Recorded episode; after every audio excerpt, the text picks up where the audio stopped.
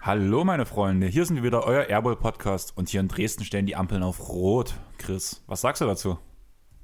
Ich weiß gar nicht, was du meinst. Hallo erstmal, die Ampeln stehen auf Rot. Ach so, die Ampeln stehen auf Rot. ah, ja, und du bist mittendrin in der roten Ampel oder in der roten Zone. Ja, in, in der roten Zone bin ich gerne.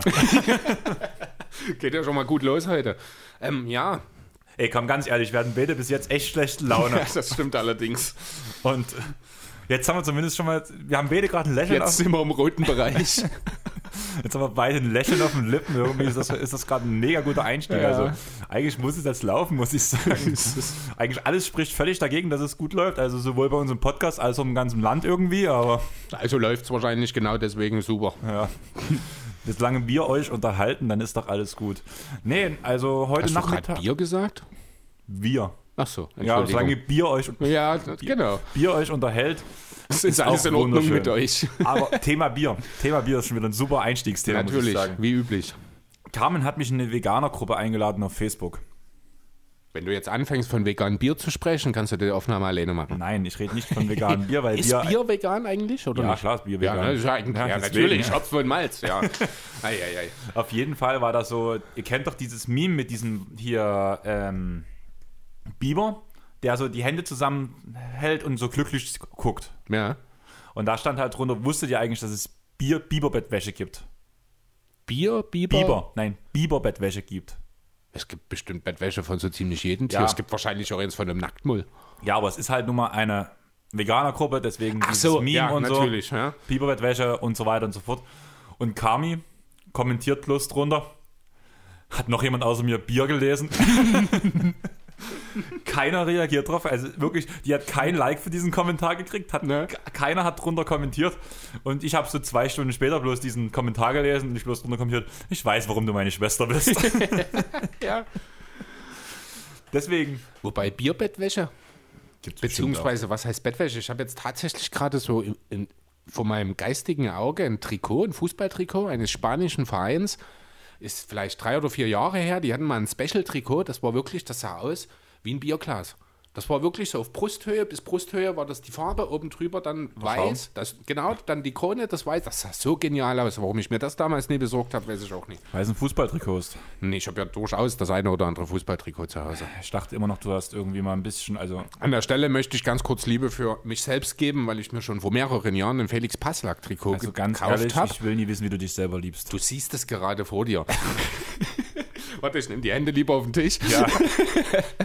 Äh, nee, ich habe mir vor vielen Jahren, also es ist tatsächlich schon drei oder vier Jahre her, ein Felix Passlack-Trikot gekauft. Ich habe keine Ahnung, wer Felix, Felix Passlack ist. Passlack ist ein damals noch 18-jähriger Dortmunder Nachwuchsspieler gewesen, dem eine große Zukunft vorhergesagt wurde. Und ich hatte schon immer so einen leichten Hang dazu, mir BVB-Trikots von jungen Spielern, die es am Ende nicht schaffen, in Dortmund zu holen. Ja, das hast du ja allgemein. Michael Carter Williams zum Äh, Beispiel. Ja, genau. Also das ist so ein Schicksal. Deswegen war es vielleicht auch nicht so clever, mir ein Embiid und ein Simmons-Trikot zu holen. Äh, jedenfalls. Oder ein Lillard-Trikot. Wobei, Wobei vielleicht, krieg ich, Lillard- vielleicht kann ich ja mit meinem Kauf nach Philly bewegen. Dass er danach in Philly schlecht spielt. Na, das ist, das ist unmöglich. Wir reden von Damian Lillard. Aber der bewegt sich eh nirgendwo anders hin. Von daher ist das egal. Äh, so, genau, Felix Passlack war damals noch ein Nachwuchsspieler, erfolgreich in der A-Jugend, große Zukunft. Ne? Und ich bin so jemand, ich bin dann eher jemand, der eben so ein Trikot holt, anstatt eines Marco Reus, den du wahrscheinlich sogar auch kennst. Ja, der Name sagt mir was, der äh, war dauerverletzt. Ja, Das jetzt ist ist er gerade mal wieder fit und kommt wie üblich in Bestform zurück. Das ist da im Beat der Dortmunder, oder? Ähm, Okay, nee, Reus ist fit. Ja, jetzt aktuell. Ja, wenn er fit ist, ist er auch wirklich fit für 90 Minuten. Das ist ein Unterschied. Ich finde auch den Einfluss von Marco Reus. Wobei, das ist sehr schwierig zu beurteilen, weil du ja alleine schon mehr als doppelt so viele Spieler im Fußball auf dem Feld hast. Also müsste ja theoretisch, um die beiden gleich, gleichzusetzen, müsste der Einfluss von dem Beat aufs Spiel der Sixers doppelt so groß sein wie der von Reus auf das Spiel des BVB. Wahrscheinlich. So weit würde ich nicht gehen. Deswegen halte ich Reus für den wichtigeren Spieler im Bezug auf sein Team. Jedenfalls, worauf ich eigentlich hinaus wollte, das erste oder das Trikot davor war von Moritz Leitner. Der ist mittlerweile irgendwo in der Versenkung verschwunden. Davor hatte ich auch schon mal eins von einem Jugendspieler, ich weiß den Namen gar nicht mehr, ist schon lange, lange her. Äh, ja, und ich hatte dann so ein bisschen Angst, dass es mit Felix Passlack denselben Weg geht. Er ist dauernd verliehen worden, immer wieder. Jetzt ist er wieder da in Dortmund. War eigentlich schon, zumindest von den Medien aus Dortmund schon wieder weggeschrieben worden. Dann gab es Verletzungsprobleme und zum Saisonbeginn war er da. Hat, ich glaube, mittlerweile auch schon ein oder zwei Buden gemacht, spielt regelmäßig und das auch wirklich überzeugend freut mich tierisch für den kleinen Kerl, der optisch übrigens relativ ähnlich oder eine gewisse Ähnlichkeit mit Mario Götze hat. Wenn man ihn auf dem Spielfeld mal sieht, kann man gewisse Ähnlichkeiten erkennen, finde ich. Also ein bisschen was Proletenhaftes. Nee, ähm, wieso? Was ist denn proletenhaft an Mario Götze? Weiß ich nicht, ich finde, der wirkt so, ich finde, der wirkt mega arrogant. Ich glaube, das sieht, also, das sieht halt immer so ein bisschen wie ein kleiner Schelm aus, weil das so ein Milchbubi ist. Das finde ich aber eigentlich cool, aber der hat irgendwie so was Arrogantes dahinter. Ein Schelm ist nie arrogant. Fand ich nicht. Also find, kann ich jetzt so nicht sagen. Das ist aber, das kann natürlich für jemanden Außenstehenden, äh, wie du es beim Fußball bist, kann das so wirken. Das ist durchaus möglich. Ja, für mich ist, also ich glaube, vielleicht ist bei mir auch der Punkt, der ich, also wenn ich jetzt, also ich tue ja gern Clubdenken machen, blöde gesagt. Wenn ich einen Menschen sehe, sage ich, der geht in Club A, der geht in Club B und der geht in Club C. Und Mario Götze ist so für mich so ein Typ, der geht in den Musikpark. Okay, das ist ganz schön fies. Also für euch bloß so, Musikpark ist halt der Club hier gewesen, bevor er abgesoffen ist, wo die ganzen 16-Jährigen hingegangen sind Mhm. und die haben keine, die haben ganz wenig Bier dort getrunken und die haben sich immer so eine Wodka-Wanne geholt, wo danach halt eine Eiswanne voller Wodka und Gläsern und sowas war. Ja, die Ich war- Kinderdisco halt in Dresden. Ich war tatsächlich einmal im Musikpark, Mhm. Ich glaub, weil, ich bin mich zweimal gewesen. weil mich halt Haufen Leute bequatscht haben, dass, Ja, dass ich genau. dort mit hingehen soll. Und mir wurde gesagt, brauchst kein Geld mitnehmen, weil dort bezahlst du eh mit Karte. Ach so, ja. Also ging irgendwie sogar bloß mit Karte zahlen, irgendwie ja, die die haben dieses System da irgendwie. hm. Auf jeden Fall war so viel los an diesem Tag. Ich war dort ungelogen sechs Stunden. Mhm. Ich konnte mir gerade mal zwei Bier holen, weil ich so lange die ganze Zeit anstand. Ja. Also es war mega übertrieben, es war auch immer voll der Musikpark, halt Haufen ja, Kiddies. natürlich, weil ich ja war, nur die, die Kinder nur dorthin können. ich war zu dem Zeitpunkt halt auch noch, also noch nie so alt, 19 oder sowas war ich da, glaube Als U18-Jähriger war ich nie in einem Club feiern, da war ich nur auf Konzerten. Und auf jeden Fall wollte ich dann bezahlen gehen. Und ich konnte nie bezahlen. Mindest, Mindestwert 10 Euro. Quatsch. Ja. Scheiße. Ich weiß schon, ich habe ich hab dort nie an der Kasse oder an der Bar gestanden. Ich habe ich hab die Leute für mich gehen lassen. Ja, ich war. Bin nie dort an der Kasse Das gewesen. ist meine Musikpark-Erfahrung und Mario Götze gehört zu den Leuten, die ich dort mir hundertprozentig drin vorstellen kann. Am besten hier auf diesem Schlagerstore, wo sie alle sogar im Dirndl und sowas rumgesprungen sind. okay, das finde ich dann doch ein bisschen fies. War doch bei Bayern, passt doch. Ja, der war aber auch zweimal beim BVB und der spielt jetzt äh, beim PSW Eindhoven und hat in seinen ersten beiden Einsätzen direkt schon zwei Buten gemacht. Mario Götze ist bald wieder Nationalspieler. Gut, okay, Ich ich, habe wollte mich. bei Teams da halt zur Rede haben sie über Thomas Müller geredet. Den kenne ich auch noch. Thomas Müller wurde jetzt diese Woche zum besten Spielmacher der, des europäischen oder sogar des Weltfußballs gewählt. Und warum ist er nicht Nationalmannschaft? Ähm, weil er zusammen mit Jerome Boateng und Mats Hummels nach der WM 2018 von Jogi Löw ausgebotet wurde. Nicht mehr nominiert wurde. Warum werden sie nicht nominiert, wenn er der beste Spielmacher in ganz Europa ist? Naja, der Joachim hat ja so seine Ereignisansicht, finde ich, manchmal, was so die Nominierung angeht.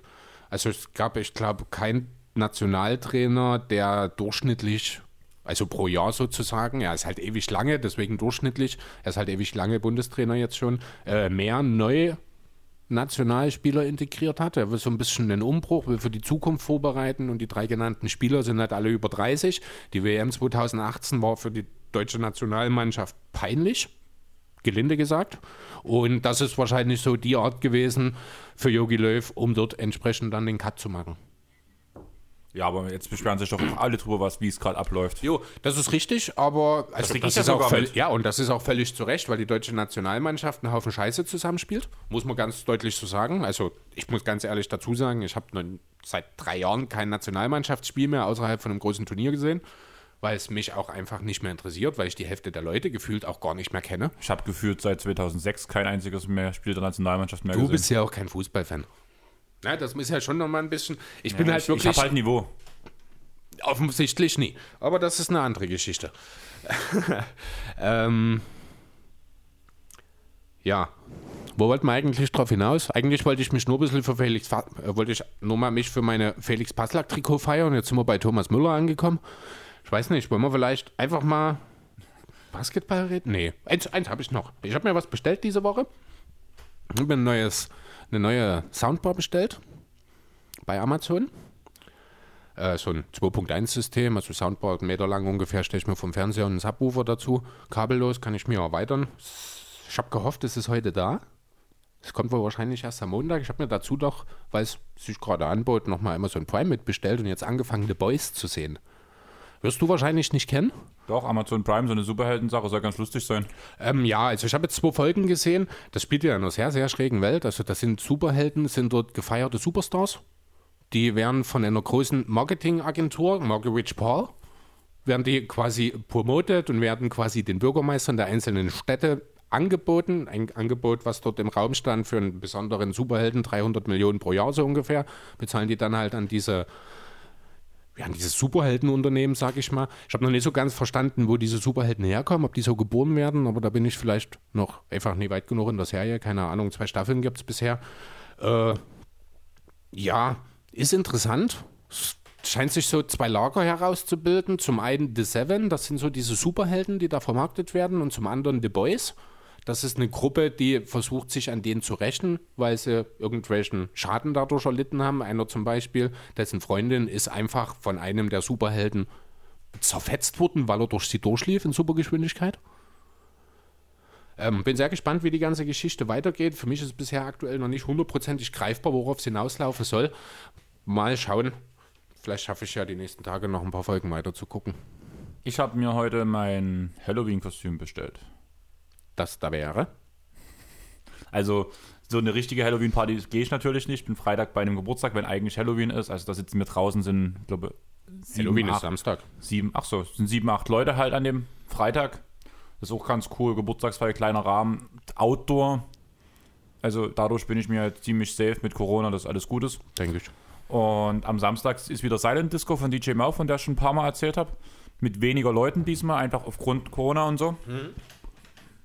Und halt als Halloween-Special. Und Markus hat bloß so geschrieben, jeder, der ohne Kostüm kommt, wird mit Kunstblut angemalt. Mit was? Mit Kunstblut. Ach, Kunstblut. Und ich habe mir jetzt eine Donald Trump-Maske bestellt.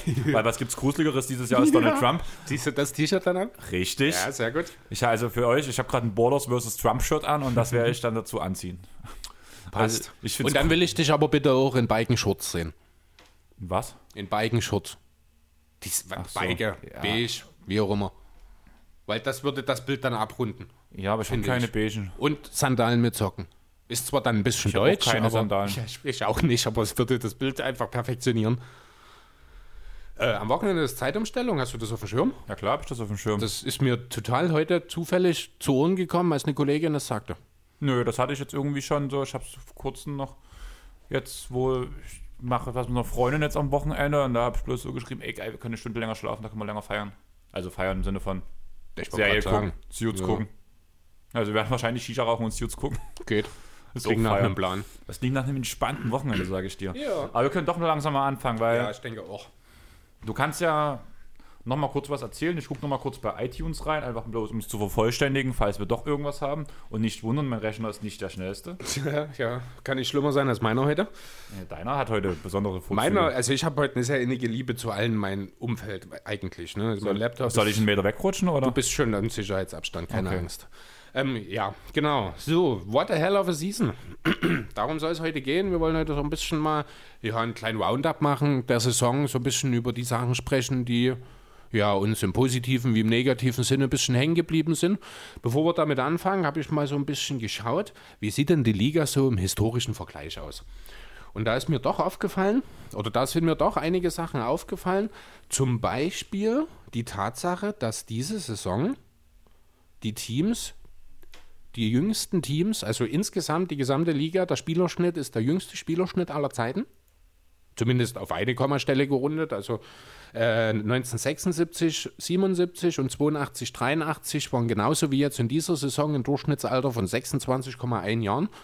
Äh, dieses Jahr steht auf drei, also schätze ich mal, dass die anderen beiden Jahre auf den hinteren Kommastellen noch ein bisschen jünger gewesen sind. Ähm, auch auffällig ist die Tatsache mit der Pace, also die Geschwindigkeit ist nach wie vor deutlich am Steigen ähm, im Vergleich. Also es ist jetzt dieses Jahr mit einer Pace von 100,3 Ba- Angriffen sozusagen auf 100 Nee, wie ist das genau? Ich Nee, auf gerade, ich- 48 Minuten, ich glaube, ist das Also genau. Chris, ich will, ich will dich jetzt nicht beleidigen, ja, du hast mir nicht mal zugehört, ich habe das schon gemerkt. Da frag mich doch auch. Und ich habe dir gesagt, was ich jetzt gerade mache und dass du die Leute unterhalten sollst. Ja, ich habe wahrscheinlich habe ich einfach zu viel von dir erwartet. Ich bin keine Frau. Auch Frauen können kein Multitasking. Doch, eigentlich schon. Frauen, die sagen, die können Multitasking, ist dasselbe wie auch bei Männern, die lügen. Niemand kann Multitasking. Du kannst nicht zwei Sachen zu 100 Prozent. Du kannst nur zwei Sachen zu 50 Prozent. Also ich will jetzt bloß mal ganz kurz sagen, Keine Rezension.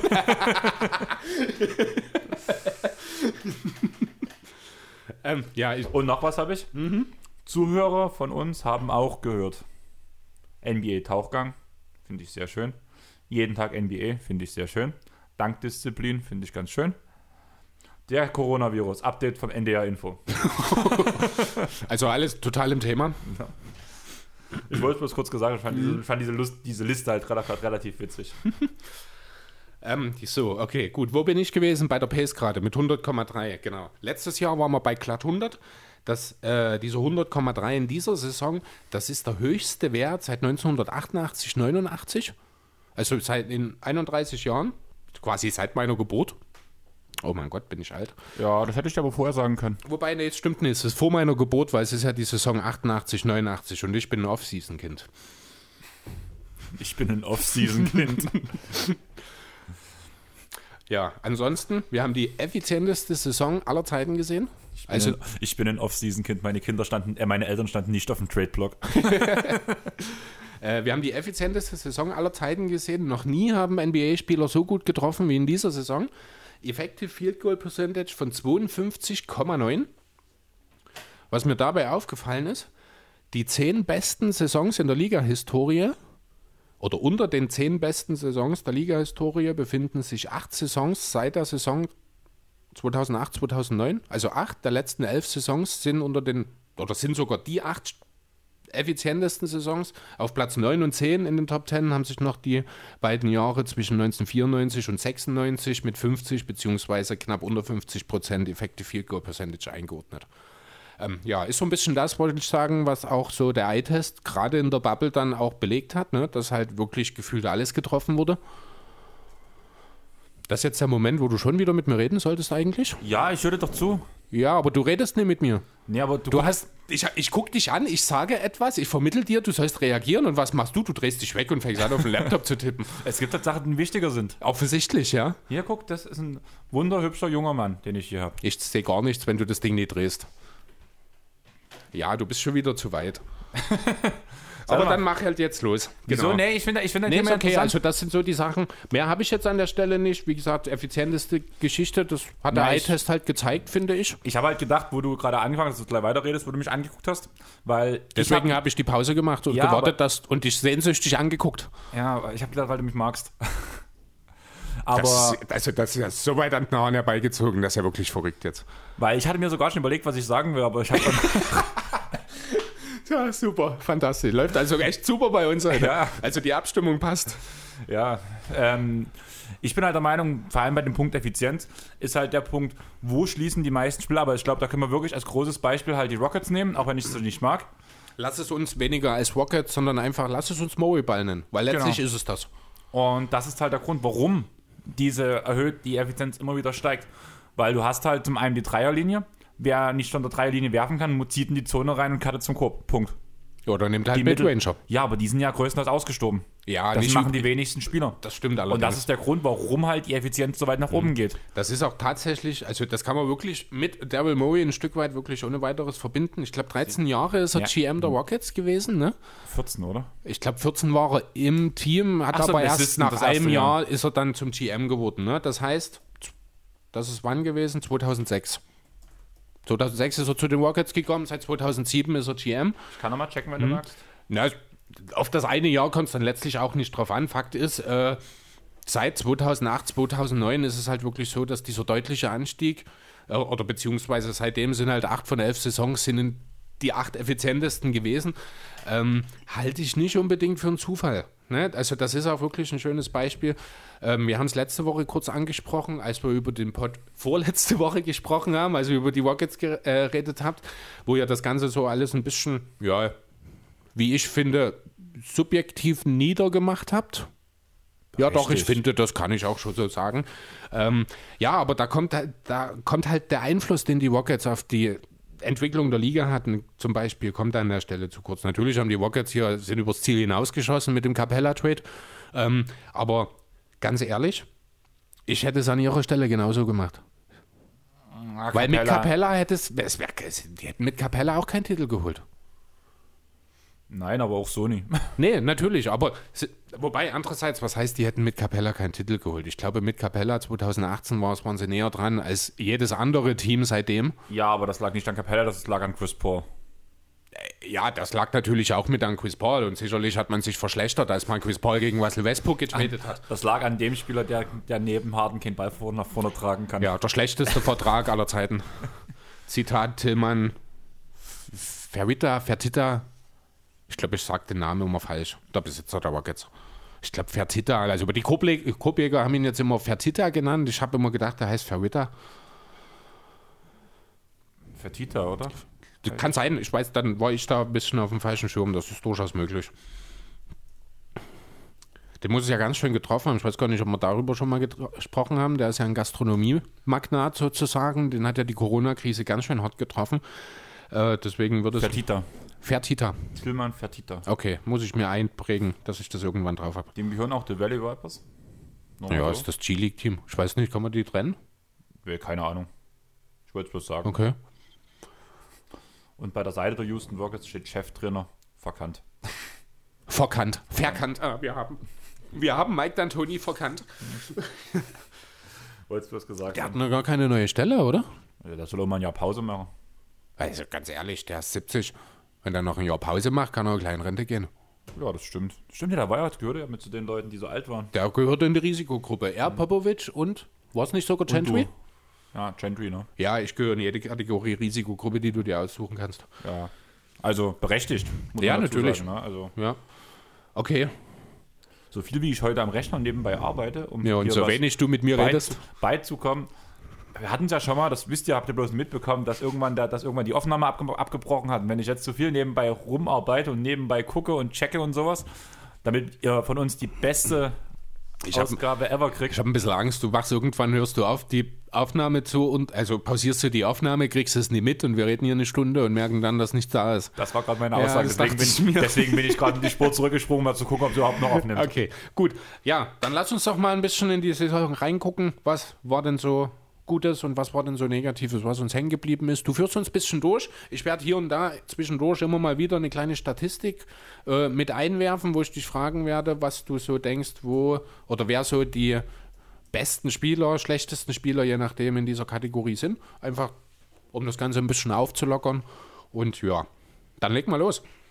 Ja, ich würde sagen, wir fangen erstmal in der Offseason der letzten Saison, also quasi jetzt, wo wir jetzt sind, bloß ein Jahr eher, beziehungsweise über ein Jahr eher. Sind, war das, Oktober, wir reden von 15 Monaten mittlerweile, die Offseason, ne? Das ist krass, oder? Wahnsinn, was für eine Saison. Ja, und da, wie gesagt, also dieser Rückblick ist so ein bisschen so unsere persönlichen Lows und Highs, so kann man sagen. Genau. Deswegen, dass ihr andere Highs wahrscheinlich habt als wir oder andere Lows, also Ja, ist auch absolut ohne Garantie auf Vollständigkeit. Wir werden hier wahrscheinlich eine halbe Million Sachen einfach vergessen oder gar nicht die Zeit haben, um alles zu besprechen. Wir gehen halt ein bisschen durch jetzt. Was ist uns in den Sinn gekommen? Worüber wollen wir ein bisschen reden? Und der erste Punkt ist mir in den Sinn gekommen, weil wir haben so zwei deutsche Nationalspieler, beziehungsweise die halt mal die Carlos Buser und Chris Kamen. Carlos Buser war nie deutscher Nationalspieler. Ja, aber er sollte es mal werden. Ja, sollte, aber Ja, ich habe keinen anderen besseren gerade gefunden neben Kamen, den ich nennen konnte. Ja. aber Kemen war's. Kamen Ja. war's. Neben Mo Dirk. Wagner und Isaac Bonger. Jo, die kenne ich auch. Ach so, wer ist denn das? Ja, das sind zwei deutsche Nationalspieler. Und Was machen die so in ihrer Freizeit? Keine Ahnung, ich kenne die nicht persönlich. Ich schätze mal, sind wahrscheinlich beide mittlerweile mal am Washington Monument gewesen, haben ein bisschen White House äh, Sightseeing gemacht oder so. Keine Ahnung. Was kann man denn so machen in Washington? Gibt es bestimmt das eine oder andere. Neulich, vor ein paar Jahren, ist Spider-Man da gewesen, da waren die leider noch nicht dort. Die wollten wahrscheinlich auch Donald Trump mal besuchen und den aus dem Weißen Haus rausjagen. Ja, das Pro ja, wobei. Ich glaube, wenn die beiden dort auftauchen. Ich würde schon, ja, wobei gut, Moritz, Moritz Wagner ist nicht wirklich vorsteinflößend, wenn er vor ihm steht, obwohl er relativ groß ist, oder? Ja, der hat so ein liebes Gesicht. Ja, das ist so. Also so ein bisschen verschoben, so, aber- ja, so, so ein niedlicher Kerl irgendwie. Ich glaube, bei Bonga wäre das schon ein bisschen anders, weil da ist ja nur auch so. Ja, Wagner ist halt auch so ein Schlags, ne? Bei Bonga ist ein bisschen mehr dran. Der ma- würde, ich glaube, eher ein bisschen für Unruhe sorgen bei seinem Gegenüber, als es Mo Wagner macht. Auf jeden Fall ist dort, gab es da einen Trade in der Offseason. Ne? Und da ging Moritz Wagner, Isaac Bonga ähm, und Jones und ein Zweitrunden-Pick 2022. Jones? Jones? Welcher Jones? Ähm, Jim, Ryer Jones. Jeremiah wahrscheinlich. Ja. Ja. okay. Also niemand Relevantes quasi. Und ein Zweitrunden-Pick zu den Wizards gegen, Ich habe heute auch schon mal drüber gegen deinen nachgedacht. Lieblingsspieler. Cash. Ach so, ah, die Cash Consideration. Ja, stimmt, na klar, das war doch ein Salary Cup Deal, damit die, ja, stimmt, war das nicht notwendig für den Davis Deal, ne? Genau. Genau, stimmt. Und damit sind die zwei deutschen Jungs in Washington gelandet und haben dann eine ziemlich gute Saison gespielt. Wenn man jetzt mal als erstes auf Isaac geht, hat diese Saison 15 Min ist von 5 Minuten pro Spiel auf 18 Minuten pro Spiel, gute 18 Minuten pro Spiel gegangen. Also schon ein ganz schöner Schritt. Von 0,9 Punkten auf 5 Punkte. Und alle Werte eigentlich besser. Ja, auch die Quoten. Affected Field Goal.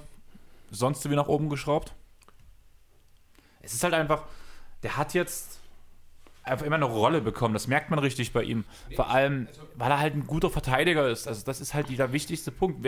Wenn Bonga gespielt hat, wen hat Bonga verteidigt? Den besten Angreifer des Gegners. Wenn die Sofern gegen die Flügelspieler war. wenn es die Lakers waren, hat Bonga LeBron James verteidigt.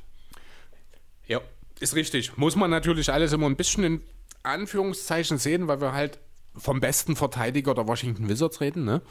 Also sind wir ehrlich, Isaac Bonga macht das, hat eine super Saison gerade defensiv gespielt, würde aber wahrscheinlich in 25 anderen Teams nicht den besten Verteidiger checken.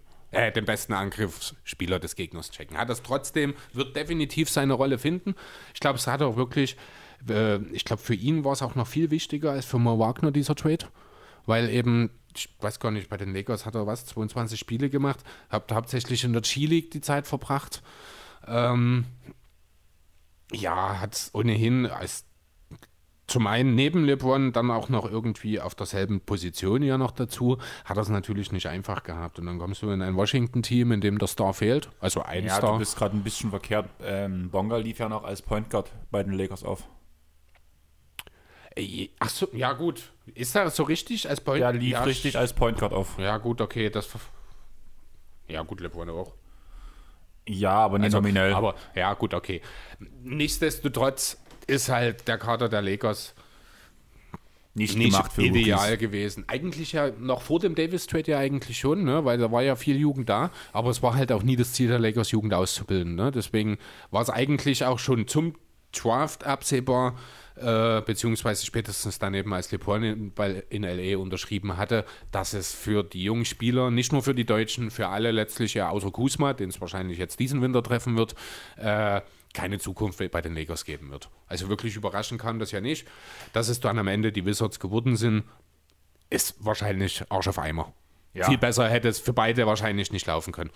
Vor allem, weil halt auch vor allem jeder hat mal ge gezeigt, was er wirklich kann. Also sei es halt Bonga, wie gesagt, mit der Verteidigung, hat aber auch seine Spiele, sein Top, also sein Career High jetzt in Washington gewesen mit 17 Punkten. Was haben wir hier noch Schönes in der Liste stehen?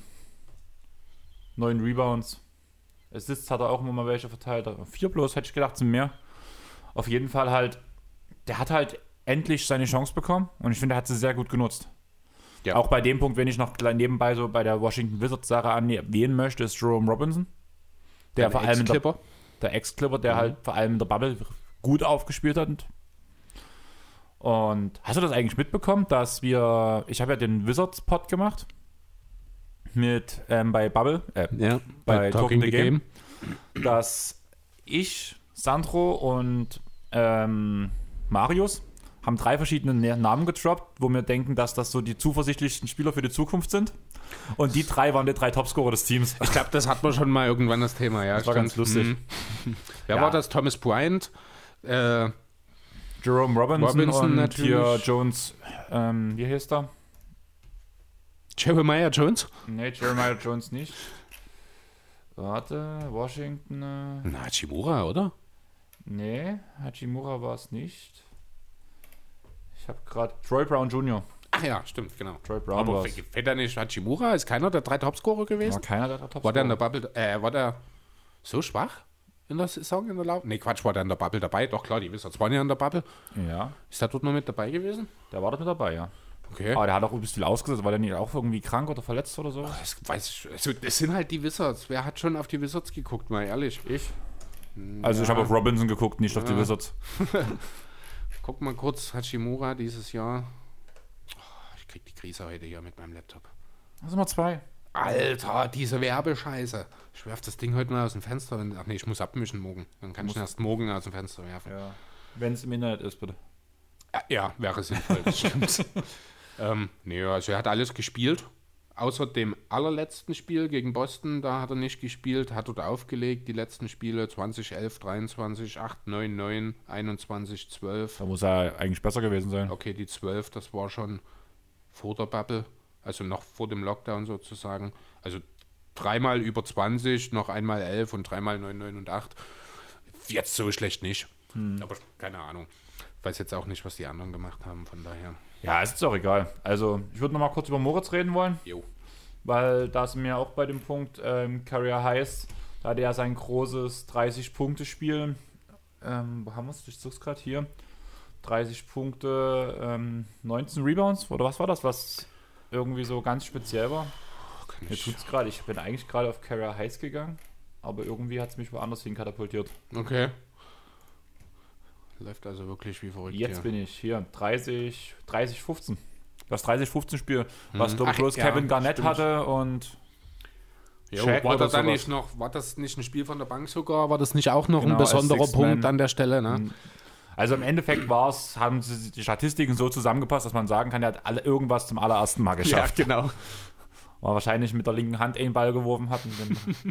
also diese typischen Probleme halt, die man so hat. Ja, hat halt dann auch entsprechend in, so in dem Spiel effizient getroffen. Insgesamt ist da natürlich noch Luft nach oben, wenn man sich das anschaut. Dreierquote gerade. Er soll ja, ist ja so ein Marcus Stretch Big letzten Endes. Dafür ist der Dreier noch nicht gut genug. Keine 30% Karriere, immerhin 31% in der letzten Saison. Aber da ist natürlich noch Luft nach oben. Die Wurfform an sich sieht ja doch eigentlich ganz gut aus. Vielleicht kann er ja bei seinem kleinen Bruder noch ein bisschen in die Schule gehen. Da bin ich echt gespannt, wenn er wenn, wenn Franz danach in den NBA kommt. Könnte Könnte sehr spannend wirklich werden. cool werden. Jo. Aber genug über die Wizards. Jo, wird es ein bisschen trauriger Jetzt jetzt. ein bisschen trauriger. Es ging ja gleich das Jahr los, gleich am 1.1. diesen Jahres mit dem Ableben von David Stern. Kaum war das verkraftet, ging es direkt weiter, drei Wochen später. Kobe Bryant, 26. Januar. Ich weiß jetzt noch, wie wir im Kino sitzen, zu Bad Boys 3. Das werde ich auch nie vergessen. Mein Handy sich, also ich habe ja wirklich nur Vibrationen immer an, falls Ja. wirklich irgendwas ist, weil es kann ja immer was sein. Und mein Handy vibriert sich tot, als würde mich jemand anrufen. Mhm. Und irgendwann gucke ich halt drauf. Du guckst mich noch so ein bisschen an wie. Was soll denn das? Ja, soll bin ich, ja, bin ich auch gar, kein Fan davon, eigentlich Handy rauszuholen. Deswegen, äh, also ich hätte es einfach vibrieren lassen an der Stelle, muss ich sagen. Ja, Wäre aber im Endeffekt vielleicht auch besser gewesen, hättest du es gemacht, aber das weiß man natürlich nicht. ja, vorher, das ne? Ding ist halt, dass mein Opa halt auch. Also bei meinem, es klingt mies, aber mein Opa kann, könnte jederzeit ableben, einfach aufgrund Mhm. von Krankheit und allem Ja. drum und dran. Da macht es das ganze Jahr schon, ist auch wieder ein bisschen besser geworden, aber trotzdem im Großen und Ganzen hab, ich- will ich da einen Blick drauf Ja, haben, klar. falls halt was ist. Ich ich weiß, das dass schon. meine Eltern halt mich anrufen würden und ich weiß, dass mich sonst, wenn es irgendwas, wenn mich irgendjemand anruft, wird es irgendwas Wichtiges sein oder ich kann wegdrücken. Ja. Und ja, auf jeden Fall ging es danach direkt weiter am 22. Mai mit Jerry Sloan. Mhm. Da haben wir auch einen relativ großen Artikel drüber geschrieben oder ge- geredet. Du hast geredet drüber relativ Genau. viel. Und ja, soll es nicht gewesen sein. Am 2. Juni danach, schon wieder direkt eine Woche später war das, ja, mit Wes Unseld. Eine weitere Legende. Hm. War kein gutes Jahr, definitiv nicht.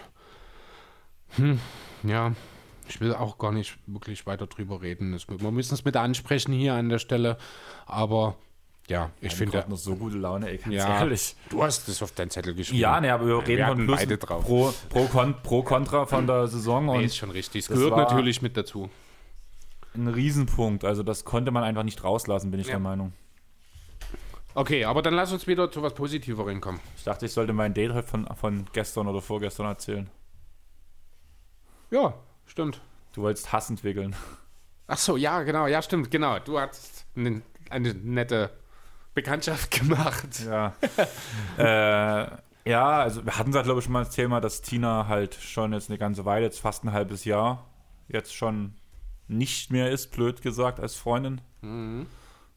Worüber ich auch sehr glücklich bin. Mir sagen auch alle, dass, ich, also ich fühle mich persönlich auch viel besser und alles cool. Und auf jeden Fall geht so langsam die Zeit wieder los, wo man sagt, so, na ja, mal ein Date hier, mal ein Date da, mal Bekanntschaft hier, Bekanntschaft da, mal gucken, was so läuft, was, ob es was für Zukunft sein kann, beziehungsweise ob es bloß was zum Spaß haben ist oder einfach bloß ein cooler Mensch, mit dem man sich anfreunden kann. Und habe mich auch mit einer Sportlerin getroffen. Ich sage jetzt nicht die Sportart, aber eine, die ich nicht so mag. Und Ist kein Fußball. ist kein Fußball, genau. Und auf jeden Fall danach so gequatscht und irgendwie habe ich halt wahrscheinlich wie immer relativ viel über Basketball geredet. was ich, was gut passieren kann, dass ich dann ein bisschen zu viel über dieses Thema rede. Aber auf jeden Fall kam irgendwann die Aussage, da fandst du das mit dem Tod von dem im Basketball nicht auch ein bisschen übertrieben, was in den Medien damit raus gemacht wurde? Unfassbar. Ich hat mir, mir ist das Gesicht eingeschlafen, ich wusste gar nicht, was ich sagen soll. Du hast ja meine Reaktion gesehen, als du es mir vorhin erzählt hast. Ich habe einfach, so, ganz ehrlich, ich habe geheult an dem Tag, weil das einfach, da ist der, der, der, ist, der spielt im bösen Team. Der spielt, das ist so, wie wenn ich von, ich, wenn ich von, der, von Dresden, von der guten und von der bösen Elbseite rede. Das ist das gute Team in LA und das böse Team in LA. Der hat die ganze Zeit fürs böse Team in LA gespielt. Und hat uns sonst wie viele Punkte eingeschenkt über die ganzen Jahre. Ich habe eigentlich keinen Grund, den Menschen zu mögen. Und trotzdem tut es jeder. Ja, Also es ist ja, man muss ihn ja nicht mögen, aber man muss einfach Respektieren, respektieren, was er geschafft ja, hat. Genau. Also alleine, ganz ehrlich, ich habe es ja auch gelesen, hier Mama Mentality. Holt euch dieses Buch und lest es. Lernt daraus und versucht so euer Leben zu leben. Nicht, also, er sagt es halt selber oft genug, so wie es für euch danach das Richtige ist. Aber diese Mentalität abzuschätzen, was kann ich machen, um mich zu verbessern? Und haltet Abstand von Menschen, die eine völlig unangemessene Reaktion auf den Tod von Kobe Bryant an den Tag legen. Ähm, haltet Abstand von Menschen, die eine völlig unangemessene Reaktion auf den Tod von irgendjemandem. ja, stimmt. Also Aber das jetzt müssen wir speziell ja auf dein Beispiel bezogen. ja, aber das müssen wir schon so Aber ja, darstellen. natürlich, auf richtig. Alle Menschen. Ja, stimmt. Okay, ja, passend zu Kobe Bryant würde ich mal eine erste Statistik reinhauen, beziehungsweise würde ich dich mal fragen, wer du denn denkst, die, wer die drei Spieler mit der höchsten Usage-Rate in der vergangenen Saison sind. Das habe ich, glaube ich, irgendwo gelesen. Oh, das ist, das kann man, also zwei von dreien kannst du erraten. Wahrscheinlich sogar alle drei, mit ein bisschen Glück. Zweifel ich. Du kennst mein Glück. Versuch's. Also, vielleicht kurz zur Einordnung. Wir reden von Usage-Raten von Platz 1 37,5, Platz 2 36,8, Platz 3 James Harden. 36,3. Der ist auf 3. Westbrook wird zu wenig haben, weil Richtig. er halt, Der ist nicht dabei. spontan würde ich Devin Booker noch sagen. Nee. Neben Rubio, schwierig. Ja, aber hat er auch viel den Ballvertrag genommen. Die haben sich ja, haben sich ja relativ gestaggert. Ja, schon, aber Die haben zwar zusammen also, gestartet, aber Rubio ist ja relativ schnell vom Platz gegangen. ja, ich könnte mal schauen, wo Booker ist, äh, aber er ist auf jeden Fall nicht in den Top 3. Fällt dir noch jemand ein? Ja, das Ding ist, dass normalerweise würdest du eigentlich fast jedes Jahr LeBron James sagen, aber da er dieses Jahr so uneigennützig gespielt hat, wird er auch definitiv nicht mit drin sein. Richtig? Bei den Clippers hast du auch keinen haben. Richtig. Du denkst viel zu kompliziert. Ja, ich denke immer kompliziert. Ähm, einer hat einen Award gewonnen. Ne, es stimmt noch nicht mal. Beide zusammen, Giannis. beide zusammen haben zwei Awards gewonnen. Aber beide werden in der Zukunft, also zumindest, ja, also Janis ist auf 1. Der andere wird in der Zukunft wahrscheinlich noch den einen oder anderen persönlichen Award abräumen. Ach, Luca. Genau. Der ist auf Platz 2 mit Was- 36,8. Was ist sein zweiter Award, den er gewonnen hat? Janis? Nee, hast du nicht Dieses gesagt, Jahr? beide haben zwei Awards Nee, gewonnen? beide zusammen haben zwei Awards gewonnen so. dieses Jahr. Gut. Ja, Janis hat halt zwei dann- gewonnen. Und Luca keinen. Doch, ein Rookie. Ah, nee, Das war letztes das Jahr. war letztes Jahr. Gut. So, Usage-Rate, jetzt habe ich sie auch gefunden. Ähm, wen hast du genannt? Booker. Devin Booker. Oh, der kommt relativ. Da kommt das auf 15 mit 30. Da ist sogar Russell Westbrook auf Platz 6 deutlich vor ihm. Kawhi Leonard auf 7. Dann kommt mit dem Beat der erste Sixer. Levine auf 9. Rose, LeBron auf 11. D'Angelo Russell, Donovan Mitchell, Lillard und dann auf 15 kommt Devin Booker. Auf 4 und 5, die habe ich jetzt unterschlagen, Trey Young und Bradley Beal. Willst du gleich noch ein? Was? Willst du gleich noch ein? Noch so ein Quiz oder was? Na, hau mal raus. Dann hauen wir mal raus. Ich muss mir erstmal. Du weißt, dass ich in sowas eh sowieso immer schlecht bin, Jo. aber Gut, dann machen wir jetzt mal Teamebene. Sag mir mal, wer die drei ältesten Teams der Saison sind. Clippers? Nein.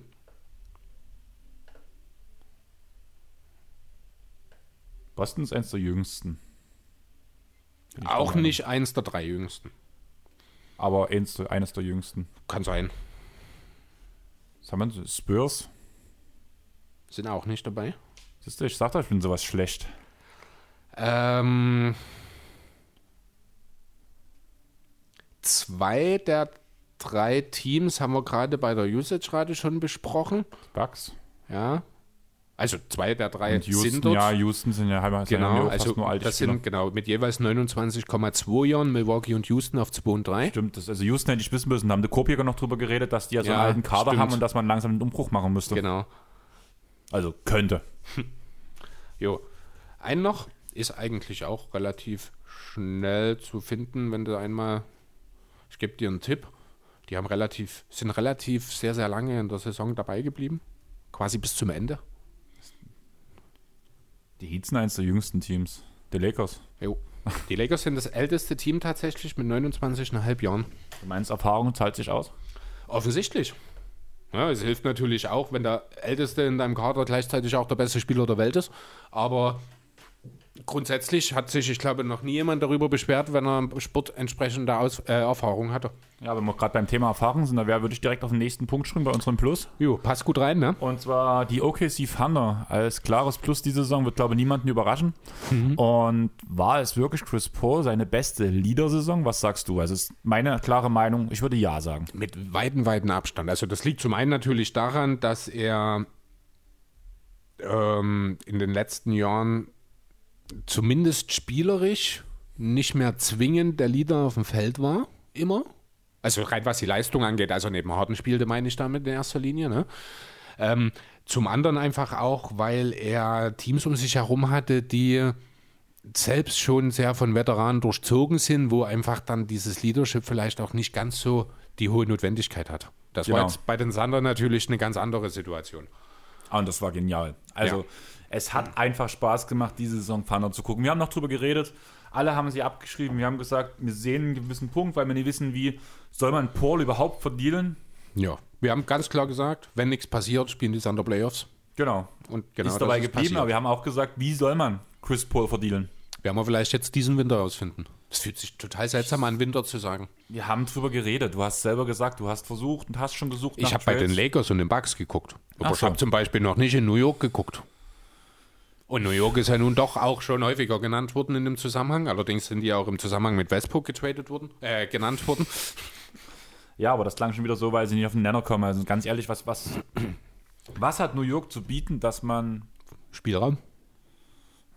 Hilft dir natürlich bei einem Trade nicht. Ja, Free Agents gibt es keine brauchbaren wirklich. Ja, aber in Thunder geht es ja wirklich um den Neuaufbau.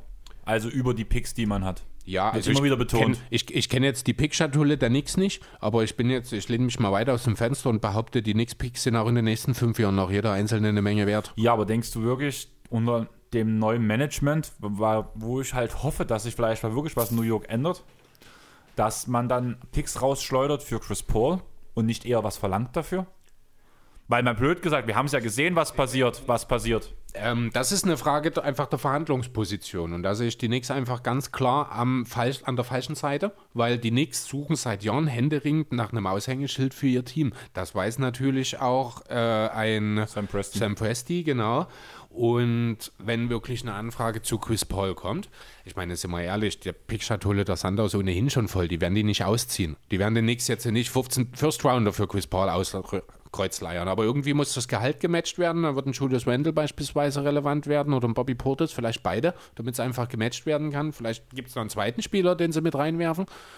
Ähm, und in irgendeiner Form bin ich mir schon sicher, weil die Knicks das viel, viel verzweifeltere Team in diesem Trade wären, dass da noch ein Pick mit dazukommt. Ich glaube, jeder ist, ist, ist nicht Ja. so verzweifelt wie die Knicks. Außer es gibt einen Deal mit den Kings oder den Hornets. Ja, aber ganz ehrlich, Chris Paul diese Saison, Ja, ohne Frage. Also, abnormale Leistung. Völlig voll. Man, man sieht es ja auch einfach an den Leistungen von Schröder, von Shea, äh, die ja einen gigantischen Sprung gemacht haben jetzt im Vergleich zum Vorjahr. Gerade Schröder, der ja so ein bisschen gefühlt, äh, ja, ich will nicht sagen auf dem absteigenden Ast war, aber zumindest stagnierte. Der hat ja jetzt nochmal einen ganz klaren Leistungsschub gehabt, hat auch so ein bisschen, und ich glaube, das ist auch nicht unwichtig in dem Zusammenhang, äh, dass da Chris Paul dabei war, eine neue Rolle gefunden, halt wirklich als Going Guard. In Atlanta ist er ja häufig noch so ein bisschen ja, zum einen viel mit Rajon Rondo verglichen worden, wobei sich halt jetzt rausgestellt hat, dass sein Playmaking bei weitem nicht auf diesem Level ist. Er muss halt über sein Tempo äh, versuchen zu punkten. Und das hat Chris Paul wahrscheinlich dann auch einfach, ist da der perfekte Mann dafür, um Schröder halt die Bälle auch genau dorthin zu bringen, wo Schröder sie braucht, um zeitnah wirklich effektiv abschließen zu können. Ohne dass er halt selber noch zwingend viel machen muss. Also dahingehend ist natürlich Chris Paul nach wie vor immer noch Gold wert und wäre das auch noch in 15 Jahren, wenn er da noch spielen würde. Auf jeden Auch Fall. wenn er nur noch eine Hand hätte, weil er ja der Krückstock geht dann. Ich habe gerade einfach mal geguckt, einfach mal Interesse halber so. Ähm, die beste Free Throw Percent ist der gesamten Karriere mit 90,7 Prozent Okay. von der Freiwurflinie. Die 17,6 Punkte und 6,7 Assists klingen nicht so brachial gut, aber wenn man halt das Alter von ihm bedacht, denkt man Genau. schon wieder so, what the fuck. Für einen 35-Jährigen ist das schon sehr in Ordnung. Danach die zweitbeste Field Goal Saison der gesamten Karriere. Mhm. Das ist schon. Ah nee, die drittbeste. Drittbeste sehe ich gerade. Geht, denke ich trotzdem. Effective Field Goal ist es sogar die zweitbeste. Genau. Beste, einfach abnormal, was das Spiel. Ja, also gerade, ich meine, er ist ja nur schon seit zwei Jahren eigentlich mitten im Abgesang drin und er hat es uns jetzt allen nochmal bewiesen. Die große Frage, die sich natürlich in dem Zusammenhang stellt, ist er in der Lage, das mit einem Jahr mehr auf dem Buckel, an einem anderen Ort vielleicht nochmal zu machen. Da finde ich, kann man schon so seine Zweifel daran haben. Auf jeden Fall, vor allem der andere Ort wird da bei dem Punkt sehr interessant sein. Genau, weil es halt bei OKC, es hat halt einfach alles zusammengepasst. Ne? Das war das, das Guard-Dreigestirn, dazu hast du halt auch das, genau die passenden Leute dazu. Mit Ja, mit Adams dem und Gallo. Gallo. Genau, auch mit Noel von der Bank, der ja sich absolut rehabilitiert hat in dieser Saison, wie ich finde, und der einen guten Vertrag im Winter jetzt bekommen wird. Wobei, du musst wirklich bei Noel sagen, das war ja eher die Kombination mit Schröder. Das stimmt, ja. Noel aber hat- wo kommt wiederum der Sprung von Schröder her? Da hat einen großen Teil Chris Paul, der natürlich auch äh, Nerlens Noel in der Lage ist zu sagen, pass auf, in diesen Situationen musst du dahin und dort musst du das machen. Da profitieren ja nicht nur Guards davon. Da profitiert im Zweifel auch noch ein Stephen Adams davon, wahrscheinlich sogar ein Billy Donovan. Also er hat offenbar profitiert, denn er ist inzwischen in Chicago. Wobei, nee, dann hat er nicht profitiert, eher. Ja, doch, im Endeffekt schon. Man muss ja sehen, wie die Verhandlungen gelaufen sind. War die Aussage, dass die Thunder neu aufbauen wollen, Ja, einen Rebuild stimmt, starten genau. wollen. Deswegen sind dort die Sachen auseinandergegangen. Und Ja, aber er ist jetzt nicht zwingend bei der besseren Franchise. Das wollte ich damit sagen. Was die Organisation angeht. da bin ich ja gespannt. Da hat sich auch einiges geändert. Jerry Reinsdorf. Siehst du ihn wirklich als einen der schlechtesten Owner der ganzen Liga? Als einen der schlechtesten ist puh, schwer zu sagen, weil da doch der eine oder andere in den Sinn kommt. Aber er gehört sicher nicht zu den besseren. Das Ding ist, also ich glaube, ich bin einfach mega so noch auf, auf seine Art und Weise, wie er bei Last Dance dargestellt wurde, wahrscheinlich auch zu sehr dran, weil da fand Okay. ich, hat er einen relativ, ist er gut weggekommen im Vergleich zu anderen. Ja, aber auch, auch zu den Derrick Rose Prime-Zeiten hat er sich gesträubt, Luxussteuer zu bezahlen. Ähm, also ich kann verstehen, natürlich, die NBA ist immer ein Stück weit ein Geschäft. Ich finde aber auch so ein Fertitta jetzt beispielsweise in Houston, so jemanden sollte man keine Franchise kaufen lassen, weil die sehen das eben nur als Anlage gut. Die wollen eben dann wirklich auch versuchen, Sparmaßnahmen. Ich, Daryl Morey ist in den letzten zwei Jahren nicht zu beneiden gewesen. Da musste ja teilweise waghalsige Deals irgendwie durchziehen, um unter die Cap-Grenze zu kommen, unter die Luxussteuergrenze. Und das haben ja die Bulls teilweise auch machen müssen. Ne? Und ein Grund dafür, also es waren ja teilweise dann auch schwierige Vertragsverhandlungen äh, mit den Spielern, weil man sich eben so weit auseinander war. Und ich denke, da hat schon Jerry Weinsdorf einen sehr, sehr großen Einfluss darauf. Ich bin gefühlt auch jedes Mal bei den Vertragsverhandlungen bei 2K sehr weit mit meinen auseinander. es gibt halt nichts außer einen Max-Deal. Wer den besten Spieler Ah, du der bist Liga bei My Career jetzt ja, gerade, alles wer den klar. besten Spieler der Liga haben will. Ja, aber auch bei mein Team bin ich auch immer sehr weit auseinander. Bin ich auch der Knausrische. ich will immer ein paar Das gute ist- Spieler mehr Es holen. ist immer eine Frage der Perspektive halt, ne? Genau. Nächstes Thema. Jo, ich weiß nicht, willst du noch was zu Paul sagen? Ich liebe diesen Menschen. Okay, dann sagen wir doch gleich, weil es schön äh, Kategor kategorietechnisch passt, wer denn in dieser Saison in der Totalen äh, die meisten Assists verteilt hat. Welche drei Spieler? LeBron James, Logisch. Steht James auf, Harden. äh, nein, LeBron steht auf 1 mit 684. Hatte ich glaube 72 oder 73 Spiele haben die Lakers gemacht. Ich weiß nicht, ob er bei jedem dabei war. Kein James Harden? Nee, also nicht in den Top 3. Ich suche es mir gleich nochmal raus. Sind das die Spieler, ja. Ähm, einen Namen haben wir vorhin schon mal genannt, in einem Zusammenhang mit einem anderen Spieler aus seinem Team. Luca? Nee, da ging es um die Usage, wo ich gesagt habe, neben denen vielleicht nicht unbedingt. Bradley Beal? Nee, wir waren Achso, da. Trey Young. Der ist auf drei, das ist aber nicht der, den ich meine, denn wir haben vorhin von Devin Booker gesprochen. Du meinst Rubio? Ja, Hat er so viele gemacht? Wiki Rubio hat die zweitmeisten Assists, also in der Totalen mit 570 verteilt. Krass, wie, wie hat er einen Schnitt? Hast du die gerade offen zufällig? Also, Ähm, du musst ja bloß auf den Namen klicken. Ich, irgendwo hier ist er, ja, Trae Young, warte. Nicht Trey Young. Ich rede von Ricky Rubio. Ach so, äh, nee, den habe ich jetzt hier auf der Schnelle nicht Warte, oben. geht gleich los, ich bin gleich da. Ich bin ja auch gerade mit Advanced. Ah, ich bin gerade echt überrascht. Also so viel hätte ich wirklich Nee, nicht Rubio habe ich auch im Saisonverlauf, der war immer in den Top 3, 4, auch was die Assists pro Spiel angeht. 8,8. Da war, also wundern tut's mich nicht. 8,8 Mhm. Assists. Hat auch alle Spiele gespielt diese Saison. Genau, und Trae Young hat 10 Assists weniger, ich weiß nicht, wie viel hat der? Da hatte ich, glaube ein paar Spiele mehr, we- weniger gemacht, müsste deswegen im Schnitt davor stehen, wenn mich nicht alles täuscht. Trey Young hat im Schnitt 9,3 Assists und hat 60 Ge Spiele gespielt. Mhm. Ja, genau, 560 Assists, genau, das passt. Jo, also genau, LeBron, Wiki Rubio und Trae Young sind die drei besten Passgeber der abgelaufenen Saison. Und weil es gerade so schön passt, weißt du auch, welche drei Teams die meisten Assists pro Spiel gespielt haben? Die Spurs würde ich spontan sagen, weil die immer Nein. dabei sind. N nicht mit DeRozan und Aldridge. Ja. Ähm. Na, die Lakers kannst du eigentlich fast mit reinsetzen, weil Außer LeBron macht da dort keiner was. Wando Ja. hat in, den, in der Regular, also vielleicht dazu nochmal, dir habe ich es vorhin gesagt, ich habe es noch näher vor Mikro gesagt, sind Regular Season Statistiken. Ähm, damit fällt Wando halt auch aus dieser Kategorie quasi raus und dann gibt es keinen mehr, der passen kann. Bei den Lakers wirklich. Also die Lakers haben wahrscheinlich von den 10 Assists 10,2 macht LeBron und die Lakers kommen wahrscheinlich auf 12. So stelle ich mir das ungefähr vor. Bisschen überspitzt natürlich. Ähm, keins der Teams ist in den Playoffs gewesen. was mit den Hawks? Sind auch nicht dabei. Würde ich sogar behaupten, weil eine ähnliche Thematik. Wenn Trae Young keines ist, spielt, spielt noch Ja, kein anderer. Ja, es sind alles, also das sind so wahrscheinlich alles Spieler, die können mal ein oder zwei auflegen. Grizzlies? Ja, auf Platz 2, 26,9. Hat er ja auch viele den Ballvertrag übernehmen. Richtig. Also kein Playoff-Team, aber alles Bubble-Teams. Na, dann die Kings noch mit. Nein. Wusstest du, dass bei den Kings Yogi Farrell spielt? Ja. Da hat doch, das war doch hier diese Geschichte, wo er erst Dallas zugesagt hat und dann doch den Zwei-Jahres-Deal genommen hat in Sacramento. Aber ich habe den dort nicht spielen gesehen.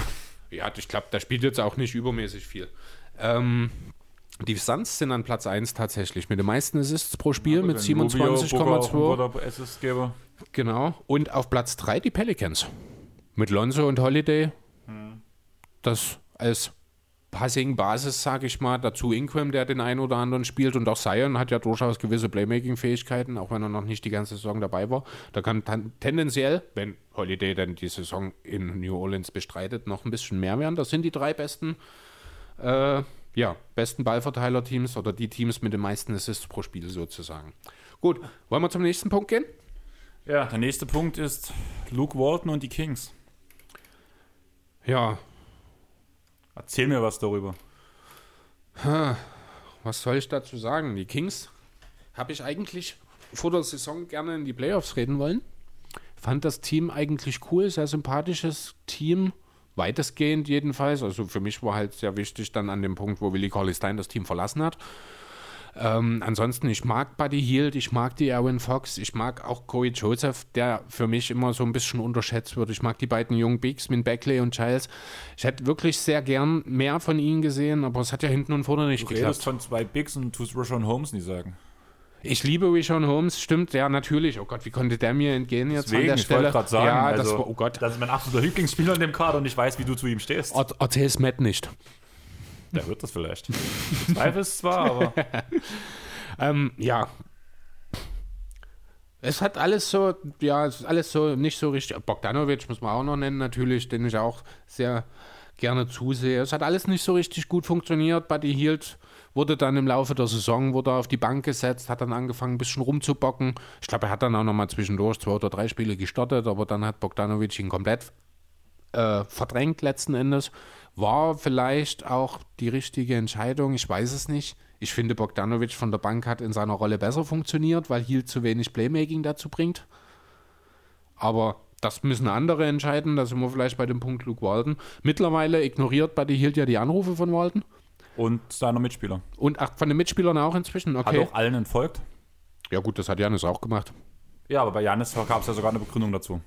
Was? Hast du das nie gehört?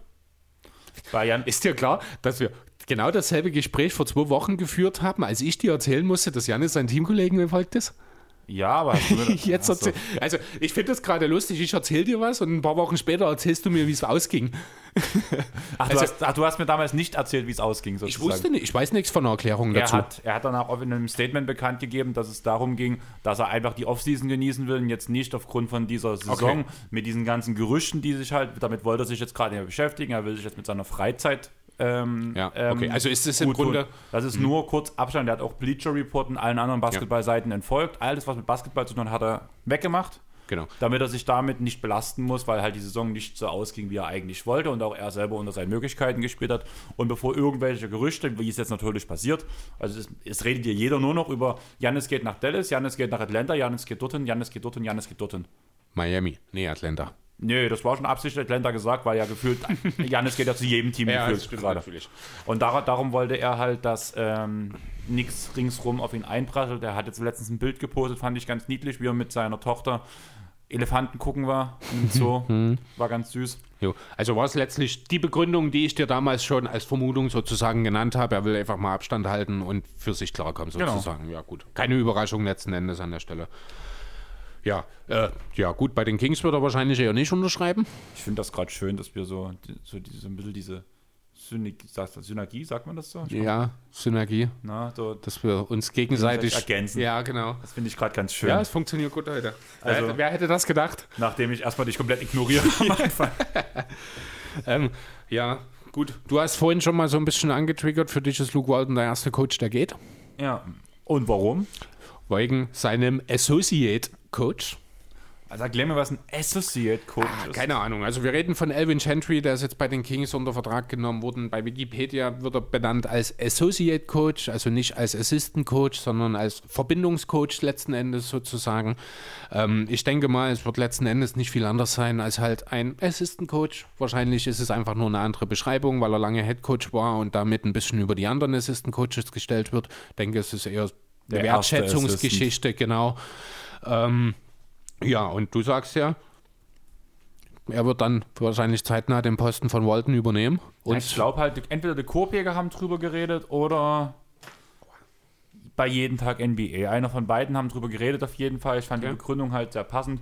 Das ist jetzt quasi der, der letzte Stempel so hier.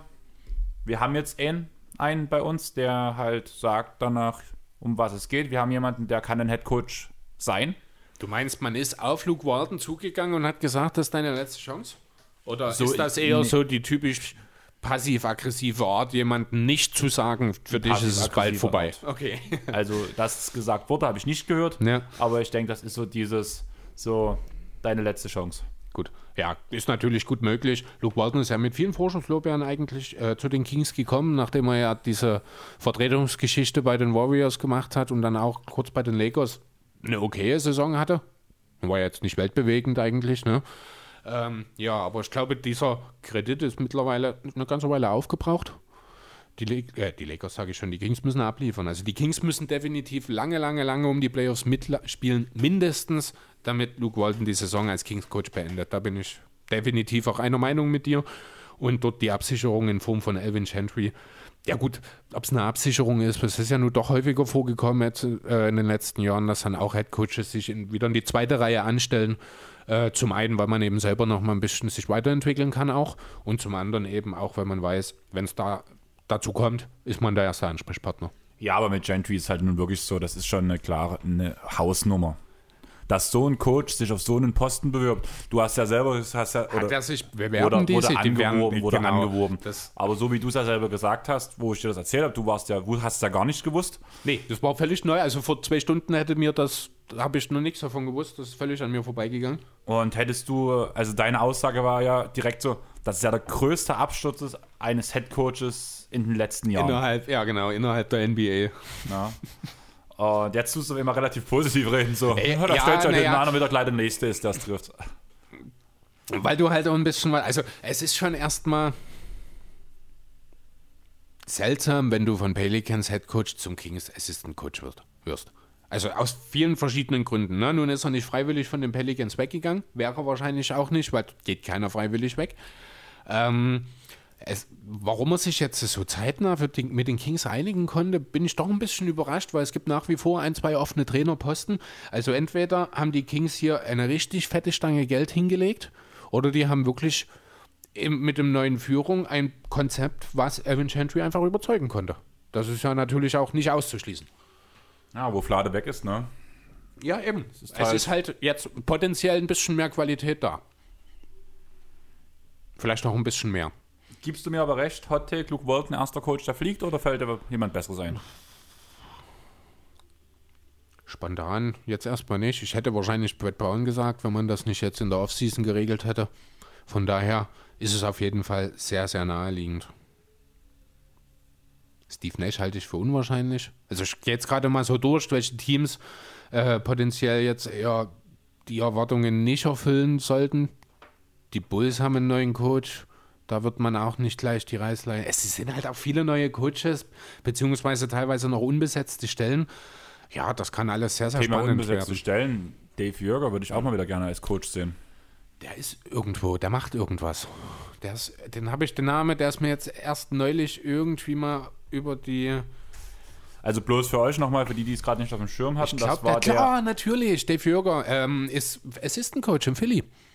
Deswegen war der mir so bekannt. Den habe ich häufiger gehört jetzt in letzter Zeit. Ich habe nur den Zusammenhang nicht gleich erkannt. Genau, der ist jetzt von Elton Brand mit in den Step von Doc Rivers aufgenommen worden. Man muss halt wirklich sagen, Dave Jürger hat ja die Kings gecoacht, bevor Luke Walton kam. Mhm. Hat danach die erste gute Saison von De'Aaron Fox gecoacht. Ja. Da ging es danach aufwärts. Alle dachten, what the fuck, geile Sache. Und danach wurde auf einmal entlassen. Keiner hat so wirklich verstanden und wurde durch Luke Walton ersetzt. Alle haben so gedacht, das muss ja übelst gut passen und sowas. Mhm. Und was ist passiert? Also dieser, das war ein Riesenrückschritt als Trainer. Ja, definitiv. Zumal er halt vorher ja auch schon bei den Grizzlies einen relativ guten Job gemacht hat. Ja, das meine ich ja damit. Da hat er bei den Grizzlies einen guten Job gemacht und vor allem hat man ja aus Spielerkreisen gehört, dass es kein Spieler aus dem aktuellen Kader damals von vor drei Jahren verstehen konnten, wie Jürger einfach jetzt entlassen wird, wo man solche Schritte nach vorne gemacht hat. Aber das war wieder Kings doing Kings things. Ja, definitiv. Jetzt ist er ein Jahr, ich weiß nicht, ob er jetzt irgendwo nebenbei, sage ich mal, was gemacht hat. Auf jeden Fall im Wikipedia, im englischen Wikipedia-Artikel ist hier eine, eine Lücke jetzt von 19 bis 2020, bis er halt jetzt bei den Sixers anfängt. Aber ja, vielleicht hat er sich ja eine Auszeit gegönnt. Es kann ich ihm nicht verübeln an der Stelle. Ja. Chris, was hältst du davon, wenn du eine rauchen möchtest? Auch wenn du mich so einlädst, sage ich nee, nee. Weil da würde ich jetzt Pause machen. Ich würde mir noch einen Radler holen und danach würde ich sagen, weiter. tun wir die nächste, die nächsten Punkte abarbeiten, weil ein bisschen was haben wir noch vor uns. Wir haben jetzt die erste Stunde geschafft. Ja, wir haben uns ein bisschen verquatscht, ne? Ja, aber eigentlich ist es ganz schön, weil wir so hat es eigentlich nicht geklungen am Anfang, bei Ja. uns, wo wir heute beide angekommen sind. Ich so, Chris, ich habe keine Lust mehr, ich bin müde, ich.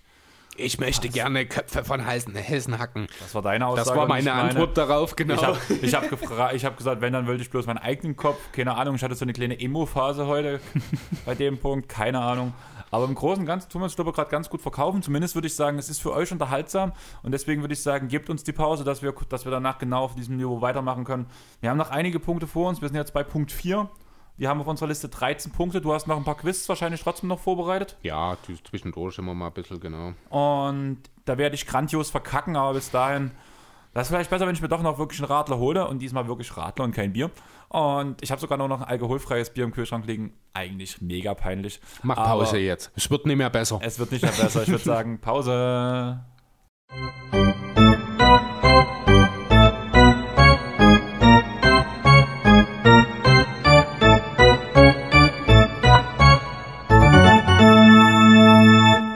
So, da sind wir wieder. Und jetzt läuft die Spur auch richtig los. Wir Halleluja. wollten gerade schon mal starten und auf einmal, also die, die Zeitspur ist nach vorne losgelaufen, aber der Aufnahmemoment hat es nicht angezeigt. Immer ist die Zeitspur wieder nach hinten von allein gesprungen und das war gerade total komisch. Okay, ja, du hast, ich auch gestoppt. du hast bloß gelacht, wo ich, hä, was ist jetzt los? und ja, jetzt läuft es aber alles ganz gut, es sieht top aus und ich würde sagen, wir springen zum nächsten Punkt in unserer Timeline, die du gar nicht vorgesehen hattest, zur BLM-Bewegung. Jo, ist richtig, genau. Black Lives Matter. Black Lives Matter. Ersten, ich habe mir bloß einen Stichpunkt dazu hingeschrieben, weil einfach, du grinst schon wieder. Das war das Highlight für mich im Sinne von lustig, muss ich sagen. Also das Highlight war ein, das Highlight der BLM-Bewegung war einfach, wie die Spieler auf die Straße gegangen sind, wie sie selber demonstriert haben, wie sie ihre Mitbürger unterstützt haben. Also ich glaube, wenn ich jemanden hier an der Stelle von den Spielern auch nochmal hervorheben wollen müsste, würde es bei mir wahrscheinlich Jalen Brown sein. Habe ich gerade genau denselben Ja. im Kopf gehabt. Lillard war auch immer ganz vorne dabei. auch Giannis- Janis selbst, genau. Also letzten Endes sind ja fast alle dabei gewesen. Aber also so wirklich beeindruckend halt wirklich Jalen Brown, der von Boston, ich glaube, nach Atlanta mit dem Auto gefahren ist, um dort einer äh, Kundgebung mit teilzunehmen. Da gehört schon wirklich viel dazu. Und wenn man sich ein bisschen mehr auch mit dem Spieler beschäftigt oder mit dem Typen dahinter, dann wird man merken, trotz seines doch noch jungen Alters, der ist unheimlich aktiv, unheimlich auch gebildet, muss man ja wirklich so sagen. Der will was, für, wer will die Welt besser machen. Äh, das ist ein echtes Vorbild, Jalen Brown. Ja, mega cooler Typ. Also, wie, wie du sagst gerade gebildet. Ich will jetzt wirklich zu dem einen Stichpunkt kommen, den ich bei dem Thema stehen habe. Fakt 12. Ja, hat jetzt nicht so viel mit Bildung zu tun. Ja, schon. Also, du musst schon mal wissen, welcher Gesetzestext danach auch der für die Polizei ist. Also, ein gewisser Punkt okay. Bildung ist es. Aber ja, aber so eine Message ist einfach zeugt von Ungebildetheit, finde ich. ja, Ganz besonders, wenn man im medialen Fokus steht. Hab ich, haben wir damals schon drüber geredet. Ah, dass wir dort unterschiedliche Meinungen haben. Ja, richtig. Also ich finde, das ist eine Kinderaktion, die hat äh, eigentlich nichts dort zu suchen. Ganz ehrlich, ACAB, Alter. Das, ja, All cats are beautiful. Kanntest du noch nicht? Ah, nee. Ich kenne nur HDGDL. Hab dich gedisst, du Loser. Ähm, es ist tatsächlich, tatsächlich eine Songzeile von SDP. Okay. Die haben ja das Lied Bullenschweine, Hm. wo sie halt über Bullen und Schweine singen. und da ist halt auch diese Textzeile drin: ACAB, all cats are beautiful. Sehr schön. ja, Ja. SDP auch große Fans von der NBA. Mhm. Kann man ja noch kurz nebenbei erwähnen. Aber zurück zur Black Lives Matter Bewegung.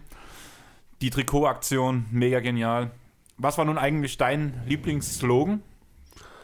Ähm, ja, Lieblingsslogan ist schwierig. Ich hatte unheimlich damit zu kämpfen, rauszufinden, was auf dem Rücken von Maxi Kleber steht, weil Gleichberechtigung einfach so ein unheimlich langes Wort ist. Quality. Nee, der hat es auf Deutsch bei sich stehen. Ja, das hatten Offen. alle in der. Naja, ja, und genau. Und ich habe das halt, ich habe mir vorher mich nie informiert. Ich wusste nie, was er auf dem Rücken hat. Ich wusste zu dem Zeitpunkt, als ich das erste Le äh, Mavs-Spiel gesehen hatte in der Bubble, auch noch nicht, äh, dass sie alle halt Equality in ihren jeweiligen Nationalsprachen auf dem Rücken hatten. Und ich habe halt Maxi Kleber immer nur so hin und her rennen sehen. Ich habe den nie stehen sehen, zumindest nie mit dem Rücken zu mir. Und ich habe immer nur diesen endlos langen, als würde Shea Gilches Alexander dastehen, weißt du? Und ich konnte es einfach nicht lesen, weil der immer in Bewegung war. Ich habe dann Sandro gefragt, als er bei uns zum Pott war, und er meinte dann, ja, Gleichberechtigung. Ich sage, ja, logisch, macht ja irgendwie Sinn. Ja. Aber das habe ich schon vorher gewusst, vor Sandro. Ja, ich, wie gesagt, ich habe Ja. halt mich nicht weiter dann in dem konkreten Fall damit befasst und ich habe es einfach nicht erkennen können, weil der Kunde einfach nicht stillgestanden hat. Ich muss halt wirklich sagen, also zum einen finde ich es mega mies, dass man die Trikots nicht kaufen kann, muss ich sagen. Ja, stimmt. Das Weil damit hätte man auch Einnahmen wieder Gut, generieren du, du, können. kann, du kannst es ja machen, du kannst ja äh, Customized Jerseys machen. ja, aber trotzdem, es ist nochmal was anderes, wenn du halt ja, sagst, das stimmt. zumal man damit halt auch was wenn du diese Custom-Jerseys machst, selbst wenn du das mit dem Slogan halt machen würdest, würdest du halt der NBA das Geld geben. Aber so gerade das mit diesen Black Lives Matter-Themen könnte man gut auch als eine, Ja. als eine Unterstützungssache machen, wo man danach zum Beispiel Demos unterstützt oder halt die Ausbildung von Polizisten unterstützt, was wir ja auch als großes Thema mit dem Arme zusammen hatten. Ja. Für euch nochmal diese Be a Cop-Folge. Genau.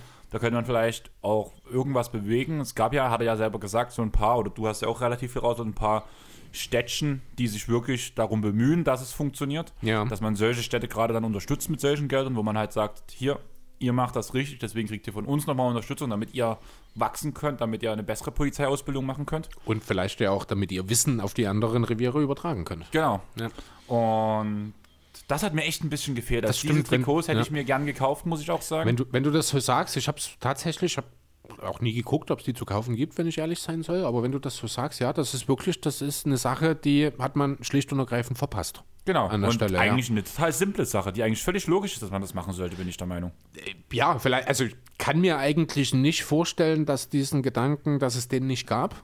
Vielleicht gibt es ja irgendwelche rechtlichen Geschichten oder irgendwas, die das verhindert haben an der Stelle. Das ist dann natürlich, wobei ich es mir eigentlich auch nicht vorstellen kann. Ich würde ganz kurz abschweifen. Wir sind jetzt gerade bei Spendengeldern und sowas. Da würde ich bloß gerade gern was reinhauen. Das weißt du noch gar nicht. Ähm, du weißt, dass ich in der Sippschaft Dresden bin. Ja. Das Thema hatten wir ja schon mal für euch. Die Sippschaft Dresden, also die Bands Swiss und die anderen, die haben halt Street-Teams, die zur Unterstützung der Bands da sind. Und die haben halt gesagt, wir wollen, dass das einfach bloß ein Street-Team ist, sondern ihr sollt füreinander da sein. Deswegen nennen wir das Sippschaft und ihr sollt halt auch ein paar soziale Aktionen planen. Und bloß für euch geht mal auf Facebook oder auf Instagram, googelt Sippschaft Dresden. Wir haben gerade eine Aktion laufen. Wir haben für, von dem Label von Swiss und die anderen Missglückte Welt, haben wir Clipper herstellen lassen, beziehungsweise lassen wir derzeit herstellen. Ja. Sind, ist ein rotes und ein schwarzes, kannst du nur im Set bestellen, kostet insgesamt kostet dich 6 Euro. Okay. Die Ausgaben davon, die behalten wir uns halt ein, was mir halt, also die Also ihr, Produktionskosten. kostet, ihr deckt eure Wir Kosten. decken unsere Kosten, tun 1 Euro in die Sippenkasse rein, weil wir mal die nächsten Aktionen sollen halt auch so geplant werden, weil wir zum Beispiel auch mal Brötchen kaufen wollen und Hackepeter und danach halt zum Beispiel an Obdachlose, ähm, vor allem wenn es danach kalt wird, Essen verteilen und sowas ist geplant. Aber auf jeden Fall, das restliche Geld geht, Geld geht komplett in die Aktion Start with a Friend.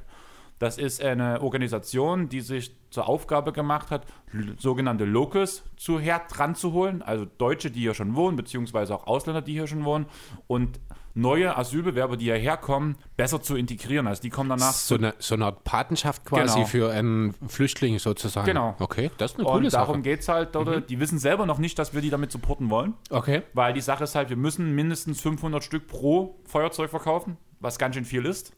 Allerdings auf ganz Deutschland gesehen 500 Stück pro, also ihr müsst quasi 500 Stück verkaufen, weil ihr die am 500 Set Sets. verkauft. Genau. Ja, alles klar. Und ist halt für eine mega gute, wichtige Sache. Mhm. Jede größere Stadt hat eine Start with a Friend Aktion.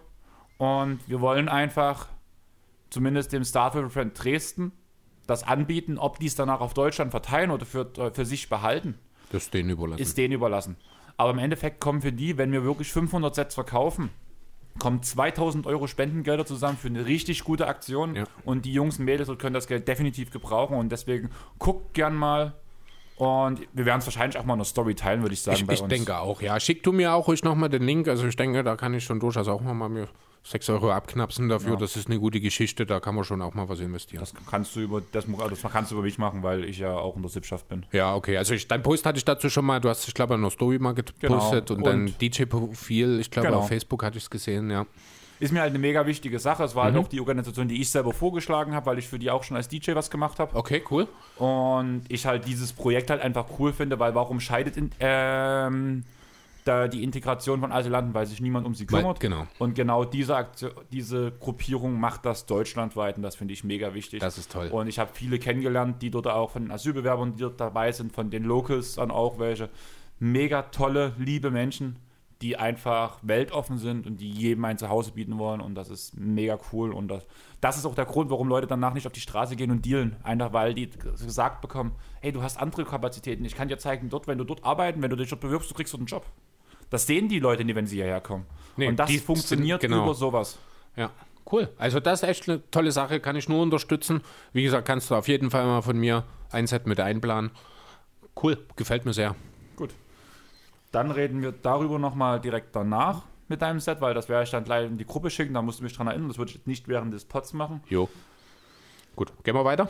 Nächster Punkt oder möchtest du noch was über die BL BLM sagen? Ich denke, wir gehen zum nächsten Punkt. Wie gesagt, wir sind heute wahrscheinlich hart auf Kurs, 120 Minuten. Vielleicht kommen wir da Ja, zumindest versuchen, in diesem Bereich zu bleiben. Ja. Also zu den zwei Stunden, die wir wahrscheinlich immer bringen. Weil Ja. die 120 Minuten. Das sind zwei Stunden. so. Ich war gerade bei 1 Stunde 20. Nee, das wären 80. genau. Wir haben noch nicht mal die Hälfte geschafft, von daher würden wir sagen, schießen wir direkt weiter. Jo. Über den nächsten Punkt kannst du sowieso nicht so viel sagen. Du hast immer Ich noch nicht es geguckt. immer noch nicht gesehen. Also ich habe die ersten zwei Folgen damals geschaut. Ich fand es nicht so prickelnd. War wahrscheinlich mein Fehler, dass ich das Deutsch geschaut habe. Äh, ich werde es bestimmt irgendwann nochmal machen, dann auch in der Originalversion. Aber aktuell muss ich sagen, habe ich es ohnehin nochmal ganz besonders wenig mit Dokumentation. Deswegen ist The Last Dance momentan bei mir auch nicht ganz weit oben drauf der Liste. Wir hatten ja damals unseren bisher einzigen Entwurf über The Last Dance gemacht mit Felix von Ja. Leipzig allerlei. Viele Grüße in dem gleich mal zu den Jungs rüber. Und Hast du gerade Felix gesagt? der heißt Felix. War das nicht Lukas? Nee, der, wir haben Ach nee, stimmt, genau. Das mit Felix, da war ich gar nicht dabei, ne? Genau, das, Ja, war, stimmt, das habe genau. ich bloß so nebenbei Ja, mal genau. in irgendeiner Nacht Nebelaktion, ich glaube, da haben wir um Es zwei früh aufgenommen ja, war, oder das sowas. war, auch, war das nicht ein Mittwoch oder sowas? Das mitten du mir doch Woche erzählt? Ja, genau. Und dann hatte Felix keine Zeit und dann hat sich das nach hinten geschoben, hatte Technik gesponnen. Das war richtig katastrophal, aber es hat am Ende mega viel Spaß gemacht. Wir haben mega viel geredet, auch nochmal über den Pod mit Lukas und sowas.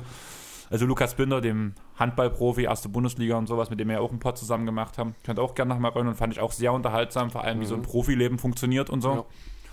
Und ja, Last Dance mittlerweile, muss ich sagen, habe ich jetzt schon dreimal durchgeguckt Okay. weil es mich immer wieder begeistert, einfach vor allem diese einzelnen Stories. Also vor allem Dennis Rodman halt, über den müssen wir auch irgendwann mal eine Memories-Folge machen. Okay. Einfach, mhm. weil es ist ein Freak, Ja. aber mega interessant. Vielleicht einfach. machen wir ja auch mal eine Top-Shots über die größten Freaks der NBA-Geschichte. Ja, das ist ja der. Also erstmal müssen wir alle Positionen durchkriegen und danach stehen uns alle Genau. Alle Dann Wege offen. stehen uns alle Seiten offen, richtig. die coolsten Friesen. Wobei das ist schwierig. Also das finde ich, sowas finde ich dann schon wieder zu optisch, das ist schwierig in einem Podcast. Aber gut, das ist Ansichtssache. Ähm, jo. Gut, ja. Guckt euch an. Vor allem also die besten Folgen aus meiner Sicht. Wie gesagt, war für mich eine gute Ablenkung. Das war ja, das Last Dance wurde ja nach vorne geschoben. Eigentlich wäre es ja noch gar nicht rausgekommen, wo danach der Corona-Abbruch war, haben sie halt gesagt, wir ziehen das jetzt alles nach vorn. Deswegen wurden ja auch diese größeren Abstände, diese Wochenabstände, glaube ich, gewählt, so wurde es ja gesagt, weil die noch nicht alles synchronisiert hatten.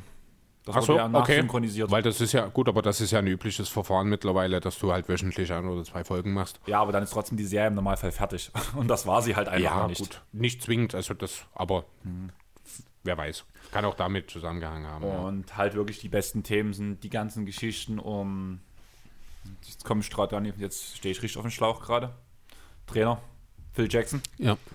Diese Geschichten waren mega interessant, vor allem in seiner Zeit, wo er noch in Afrika gecoacht hat. Mhm. Muss ich sagen, fand ich sehr interessant. Dennis Rodman, die ganze Geschichte war interessant. Allgemein die Serie gegen die Utah Jazz fand ich sehr gut dargestellt. Um John Stockton und Karl Malone. Also guckt euch die Doku an, wenn ihr sie noch nicht geguckt habt und sonst guckt es euch einfach nochmal an.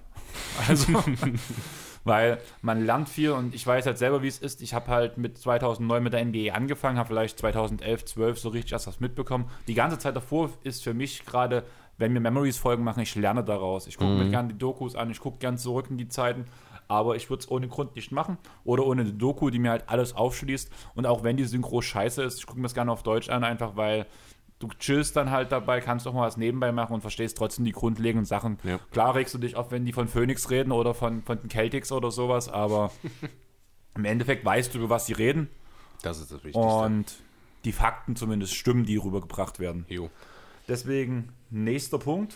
Traurigster Ähm, Punkt, oder? Oder hast jo. du noch was? Nee, weil du gerade Karl Malone gesagt hast, da fiel mir jetzt gerade so spontan eine Kategorie ein, die ich einfach mal nochmal einwerfen würde. Und zwar die Effective Field Goal Percentage. Das ist eine, das ist eine Überraschung dabei in den Top 3. Wir sind wieder in der aktuellen Saison. Wir ne? sind genau in der Regular Season jetzt der abgelaufenen Saison. Ähm, was denkst du denn, sind die drei besten Spieler, wenn es darum geht, äh, die, also wenn es um die Effective Field Goal Percentage geht? Chris Paul. Was? Chris Paul wird in seinem Leben oder ein Spieler Ja, gut, wie ja. Chris Paul wird in Ja. seinem Leben nie in dieser Liste Zu vorne dabei Jumpshots, sein. ne? Ja. Also zwei kann man, also sagen wir es mal so, einen finde ich, solltest du erraten, weil der ist in den letzten Jahren immer in den Top Ten gewesen. Einer ist noch nicht allzu lange in der Liga, spielt dieselbe Position. Also das sind die beiden, die man, denke ich, erraten kann. Auf Platz 3, da kommst du nie drauf. Kann man auch bestimmt nicht auf Platz 1 und 2, muss ich sagen. Also auf Platz 2 ist Rudi Gobert.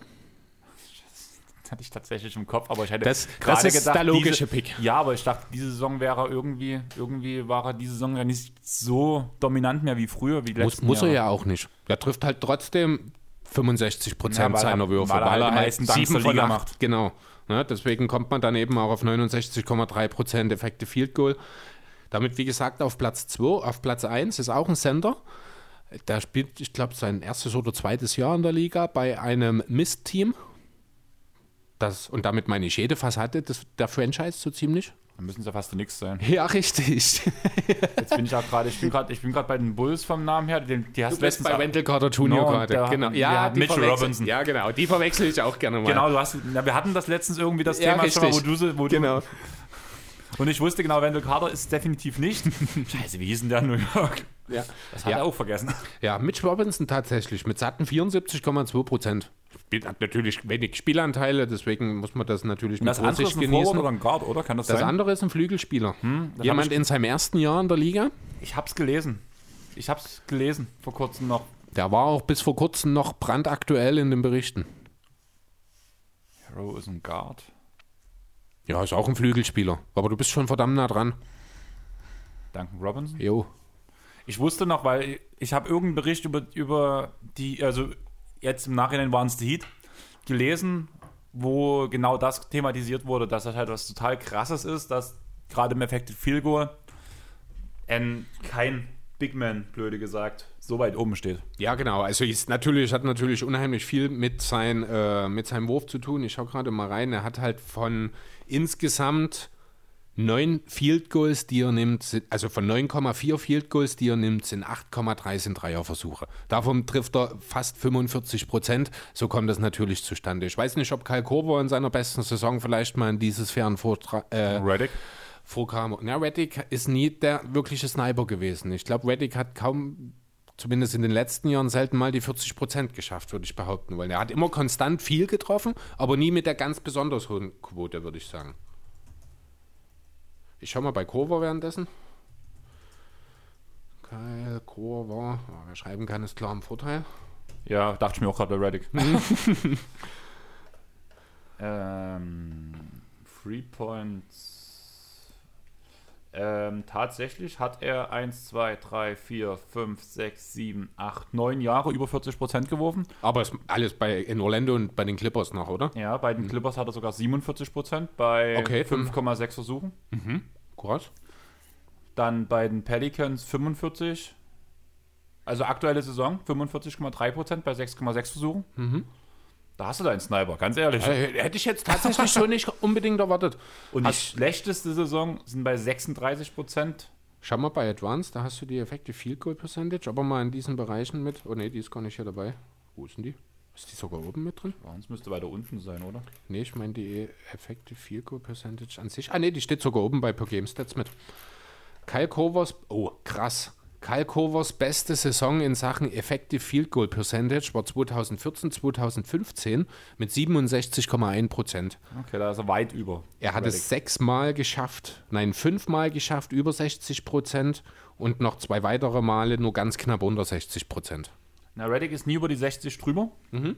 Hat in der aktuellen Saison ist sein Topwert mit 59,6. Okay, damit ist er genau auf Platz 8, 7 oder 8 in Bezug auf die Saisons von Kai Korver. Danach ähm, die Clippers-Zeit 59,3. Bei Philly 6 danach. Äh, nee, haben nochmal einen Clippers-Jahr mit 48,3, äh, 58,3. Dann Philly 56,9. Okay, Ja. was hat er als äh, Karrierewert? 55,6. Ah, da steht bei Kai Korver dann letztlich auch gar nicht so viel mehr mit 57,4. Weil er halt inzwischen, also am Anfang seiner Saison halt ein bisschen gebraucht hat, um in die Liga reinzukommen, Kai Korver.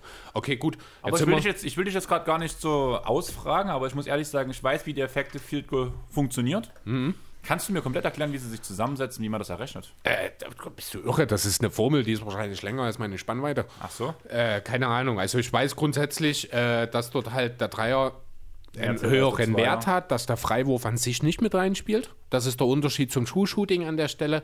Wie genau dort die prozentuale Verteilung ist, also ja, wahrscheinlich kann man es relativ einfach dann mit einem Dreisatz so umsetzen. Ne? Also wahrscheinlich, wenn man davon ausgeht, dass da wirklich keine weiteren Details drin sind, mit ein bisschen Nachdenkarbeit könnte man die Formel am Ende vielleicht sogar wirklich selber zusammensetzen. Steht jetzt bei BKWF hier nicht mit dabei, müsste man ein bisschen googeln. Aber ja, nee, Viel des Guten. im Vergleich zum True Shooting wahrscheinlich doch relativ easy. True Shooting definitiv würde ich mir nicht zutrauen. Okay. Ja, Machen wir weiter, oder? machen wir weiter. Ja, es war traurig, hast du vorhin schon angekündigt. Wie geht's dir, nachdem deine ähm, Sixers 5-0 gestartet sind in die Saison? Wolltest du gerade meine Clippers sagen? Nee, deine Sixers war schon so. Da ging es mir noch gut. Ja, Es ging mir auch nach Weihnachten wirklich gut. Als es gegen die Bucks ging und die Sixers wenigstens einmal in über 70 Spielen aussahen, als wären sie ein Contender. Aber ansonsten war das doch alles ein ganz schöner Haufen Mist. same hier.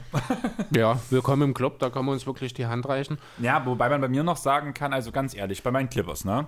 Ja, ja, ihr seid selber schuld. Also bei, also, nee, ihr seid selber schuld, wir sind auch selber schuld. Bei den Clippers sind die Spieler schuld. Bei den Sixers natürlich auch, aber ich glaube, dort ist das Management ein bisschen mehr in der Verantwortung, als es bei den Clippers der Fall ist. Ja, bei den Clippers war der Punkt trotzdem, dass viele Verletzungen waren. Patrick Beverly wurde nicht gelotmanagt. Das passt zu, zu ihm als Mensch gar nicht. Das würde nicht funktionieren. Und war trotzdem viel verletzt. Musst du ganz ehrlich Ist sagen. halt auch waren jemand, viele, der waren viele Verletzungen dabei auch wirklich. War nicht bloß Load-Management. Weil ich würde sogar wirklich sagen, das Thema Load-Management wird bloß teilweise PG und halt Kawhi betroffen haben. Keine Ahnung. Wird schon auch die anderen mal, also ich glaube auch ein Patrick Beverly hat mal ausgesetzt. Definitiv Ja, aber auch mal, aber nicht, nicht in dem nicht, Umfang Dass natürlich. es halt dich gestört hätte im Endeffekt. Mich stört so oder so nicht, ob Patrick Beverly da ist oder nicht. Du bist froh, wenn er nicht da ist, wenn er gegen die Sixers geht. Der geht mir, der Patrick Beverly ist halt ein kleines Arschloch. In der Konsequenz geht er mir an eben jenem vorbei. Ja, also schwierige Situation, oder? Äh, ja, für mich noch ein bisschen mehr als für dich, würde ich wahrscheinlich sagen, weil ich glaube, die Fragezeichen sind in Philadelphia größer und mehr, als es die in LA sind. Da gibt es eigentlich nur ein großes, das heißt Montrezl Harrell. Ja, und wie es halt weitergeht. Der Einzige, der safe ist, ist Kawhi. Ja, aber sind wir mal ehrlich. Jetzt hat man den Coach geändert, gewechselt. Das macht man nicht, wenn man ein Team erst ein Jahr zusammen hat äh, und große Ambitionen hat eigentlich. Jetzt der Coachingwechsel kann ich mir nicht vorstellen, dass die jetzt auch nochmal den Kern für die zweite Saison auseinandernehmen. Ja, aber wenn du Harrell halt. Wenn Harrell weg ist, dann fällt, dann fällt die Bank zusammen, kannst du fast sagen. Das würde jetzt aber auch nicht unbedingt für die Clippers sprechen, denn das Personal grundsätzlich ist da. Du weißt natürlich auch nicht, ich meine, du kannst schon durchaus ein, zwei solide Bigs von der Bank noch äh, auf den Free Agent Markt bringen, die natürlich nicht die Produktion von Herwell mitbringen. Aber ganz ehrlich, in diesem Team muss das aufgefangen werden können. Ja, das Ding ist, mir macht halt wirklich Lou Williams Sorgen, muss ich sagen. Lou Williams ist der Spieler, der offensiv mega wichtig ist, aber der in der Defense immer und immer wieder angegriffen werden kann. Das ist auch der Grund. Also er hat ja, egal wo er war, nachdem er seinen Breakout so blöde gesagt hat, hat er immer wieder offensiv gut, also laut Stats, Ja, gute, halt- gute Jahre gespielt. Er ist der per personifizierte Sixth Man. Genau. Instant Offense, wenig Defense. Ja, aber das Ding Jamal ist, Crawford. Du kannst wenig durch keine ersetzen. Jamal Crawford. Ja, aber das ist genau das Problem. Und jetzt gerade, das hast du gemerkt, du kamst an den Punkt, wo du In den Playoffs Williams funktioniert's nicht mehr. nicht spielen kannst. Ja, das ist richtig. Und deswegen, alleine mit dem Vertrag, und irgendein Team wird es geben, was sagt, ja, den nehmen wir. ähm, Ich finde, Die Korbjäger hatten einen interessanten, das hast du ja auch gehört jetzt die Woche, äh, potenziellen Deal. Patrick Beverly gegen Spencer Dinwiddie war so die Quintessenz. Müsste man finanziell natürlich angleichen, da habe ich vielleicht gegebenenfalls. gerade auf Arbeit aufgepasst. Da habe ich wirklich mal auf meine Arbeit Hast du geachtet. nicht mitgekriegt Ja. quasi. Fand ich jetzt an sich gar nicht so schlecht, weil es würde, ähm, wie hat man gesagt, in dem Team der Clippers braucht man nicht unbedingt einen Elite-Verteidiger auf der Eins. Das sollte in der Lage sein, man mit dem Rest des Kaders einigermaßen zu verstecken, wenn das ein durchschnittlicher Verteidiger ist. Kein Minusverteidiger, ein durchschnittlicher. Das wäre Dinwiddie. Den Punkt kann ich verstehen.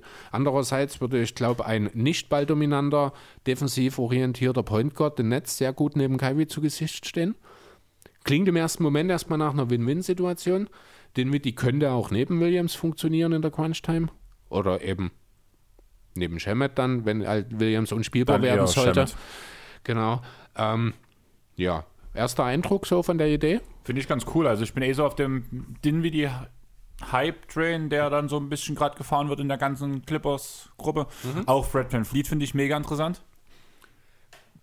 Aber der wird Free Agent, ich glaube jetzt, Ja. oder? Na, das, den wir- wirst du nicht kriegen, weil den Ja, musst du bezahlen. Trade, wenn dann. Ja, dann das wird, nee, ich glaube, das geht auch nicht, weil ihr schon zu nah an der Grenze seid. Da weiß ich nicht genau. And Trade ist immer so, da muss man auf so viel achten. Ich weiß nicht, ich glaube, wenn du über Cap bist, kannst du kein Sign and Trade mehr machen oder so. Da gibt es auch noch irgendwas. Ähm, das wäre halt mit Dinwiddie einfacher, weil er halt seine Option, nee, Quatsch, er hat ja noch garantierten Vertrag und eine Option für das Jahr danach, dann, wenn mich nicht alles täuscht. ne? Ja. Das hat man ja auch jetzt neulich erst. Ähm, Jo, und er wird halt spielerisch, wäre im Grunde genommen all das, was die Clippers brauchen, nur mit dem kleinen, kleinen Problem, in Anführungszeichen, dass der Wurf nicht ganz so stabil ist. Ja, aber es ist okay. Mit ja, dem Team also, genau.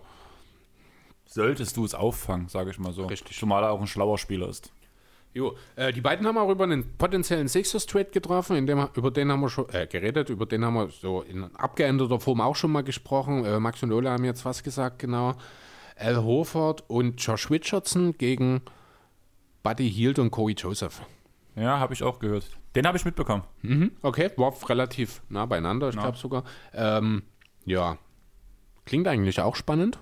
Würde auch viele Probleme mit einmal lösen.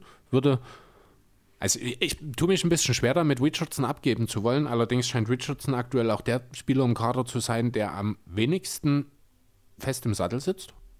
Also da habe ich auch letzte Woche schon gelesen, dass man wohl aktuell sogar gezielt nach Deals für Richardson sucht.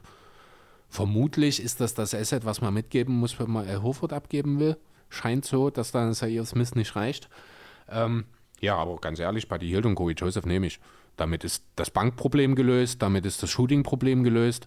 Joseph ist ein okayer Verteidiger, Buddy kannst du verstecken. Passt. Nehme ich sofort. Ich habe dir ja auch einen Deal geschickt.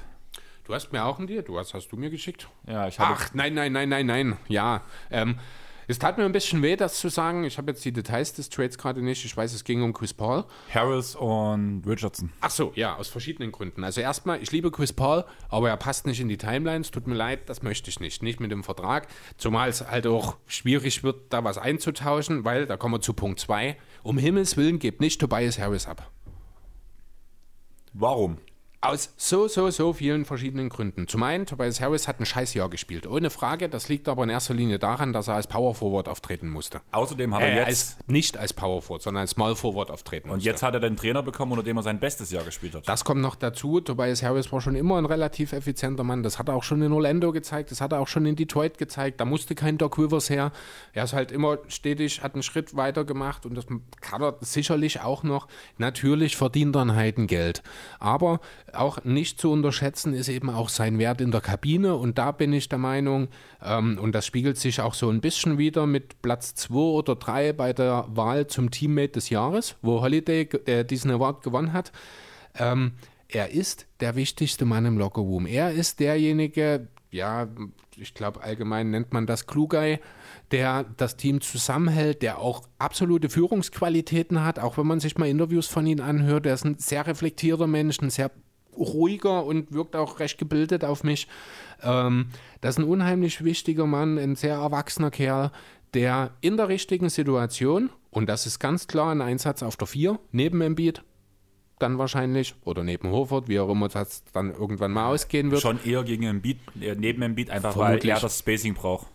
Ja, ich brauche Horford auch. Genau. Nee, mir ging es jetzt viel mehr darum, ob man sich jetzt noch entscheidet, den Beat zu traden oder nicht. Ich glaube nicht dran. Wenn, dann wird es wahrscheinlich eher Horford treffen. Fakt ist, als Vierer neben einem Center einfach. Na, dort gehört er hin, denn dort hat er nämlich auch defensiv keine Geschwindigkeitsnachteile mehr, die er auf der 3 hat. Stattdessen hat er auf der 4 sogar Geschwindigkeitsvorteile offensiv, kann ohnehin für seine Größe und für seine Position relativ viel mit dem Ball anfangen.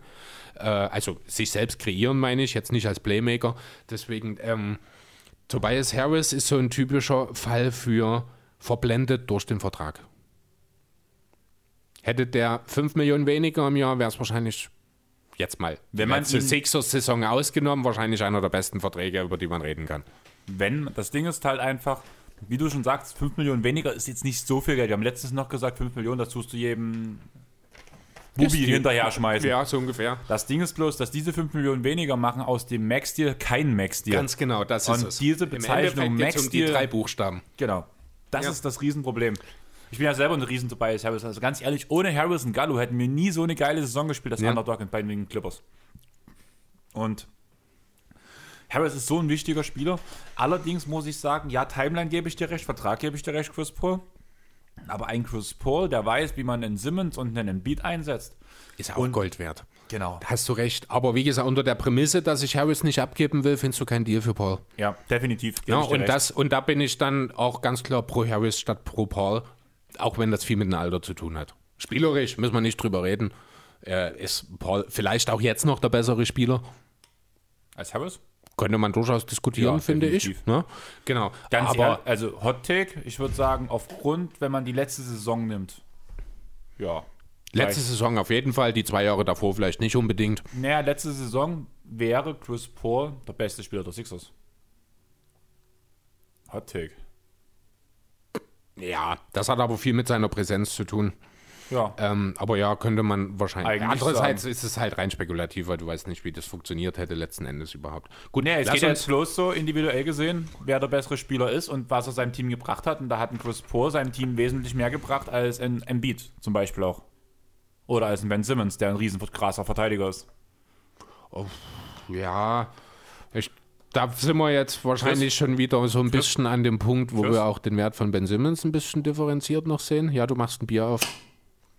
Kein Bier, ein Radler. Ach Ich ja, ein Radler, Bier. Entschuldigung. Doch, ein 0,0. Nein, das 0,0 ist noch nicht da. Das liegt noch im Kühlschrank. Naja. Achso, du meinst jetzt hier auf dem Tisch. Ja. Ach so, okay. Gut, machen wir weiter.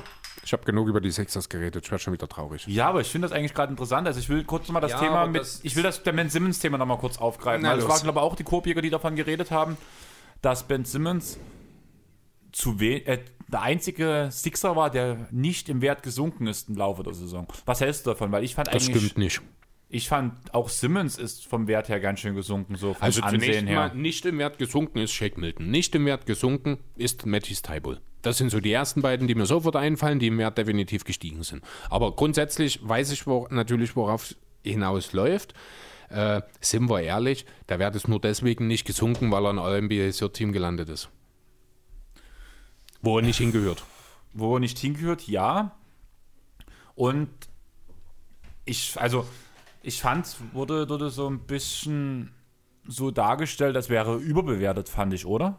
Fand, du hast doch den Pod auch gehört, oder wie hast du das Ich aufgenommen? den Punkt, ist das jetzt in der letzten Folge gewesen? Entweder in der letzten Folge oder war es doch bei Trey? Ich Also dazu, also über Ben Simmons habe ich die beiden nicht reden hören.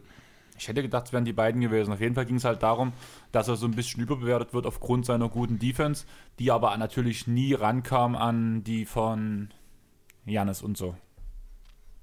Berechtigt. Also, okay, Moment. Also grundsätzlich kann man das gar nicht vergleichen, weil Ben Simmons 80% der Saison Point Guards verteidigt hat. Deswegen ist es unheimlich schwer zu sagen, dass seine Defense besser oder schlechter war als die von Janis, dessen Defense sich zu 80% am Korbnähe bewegt hat eigentlich.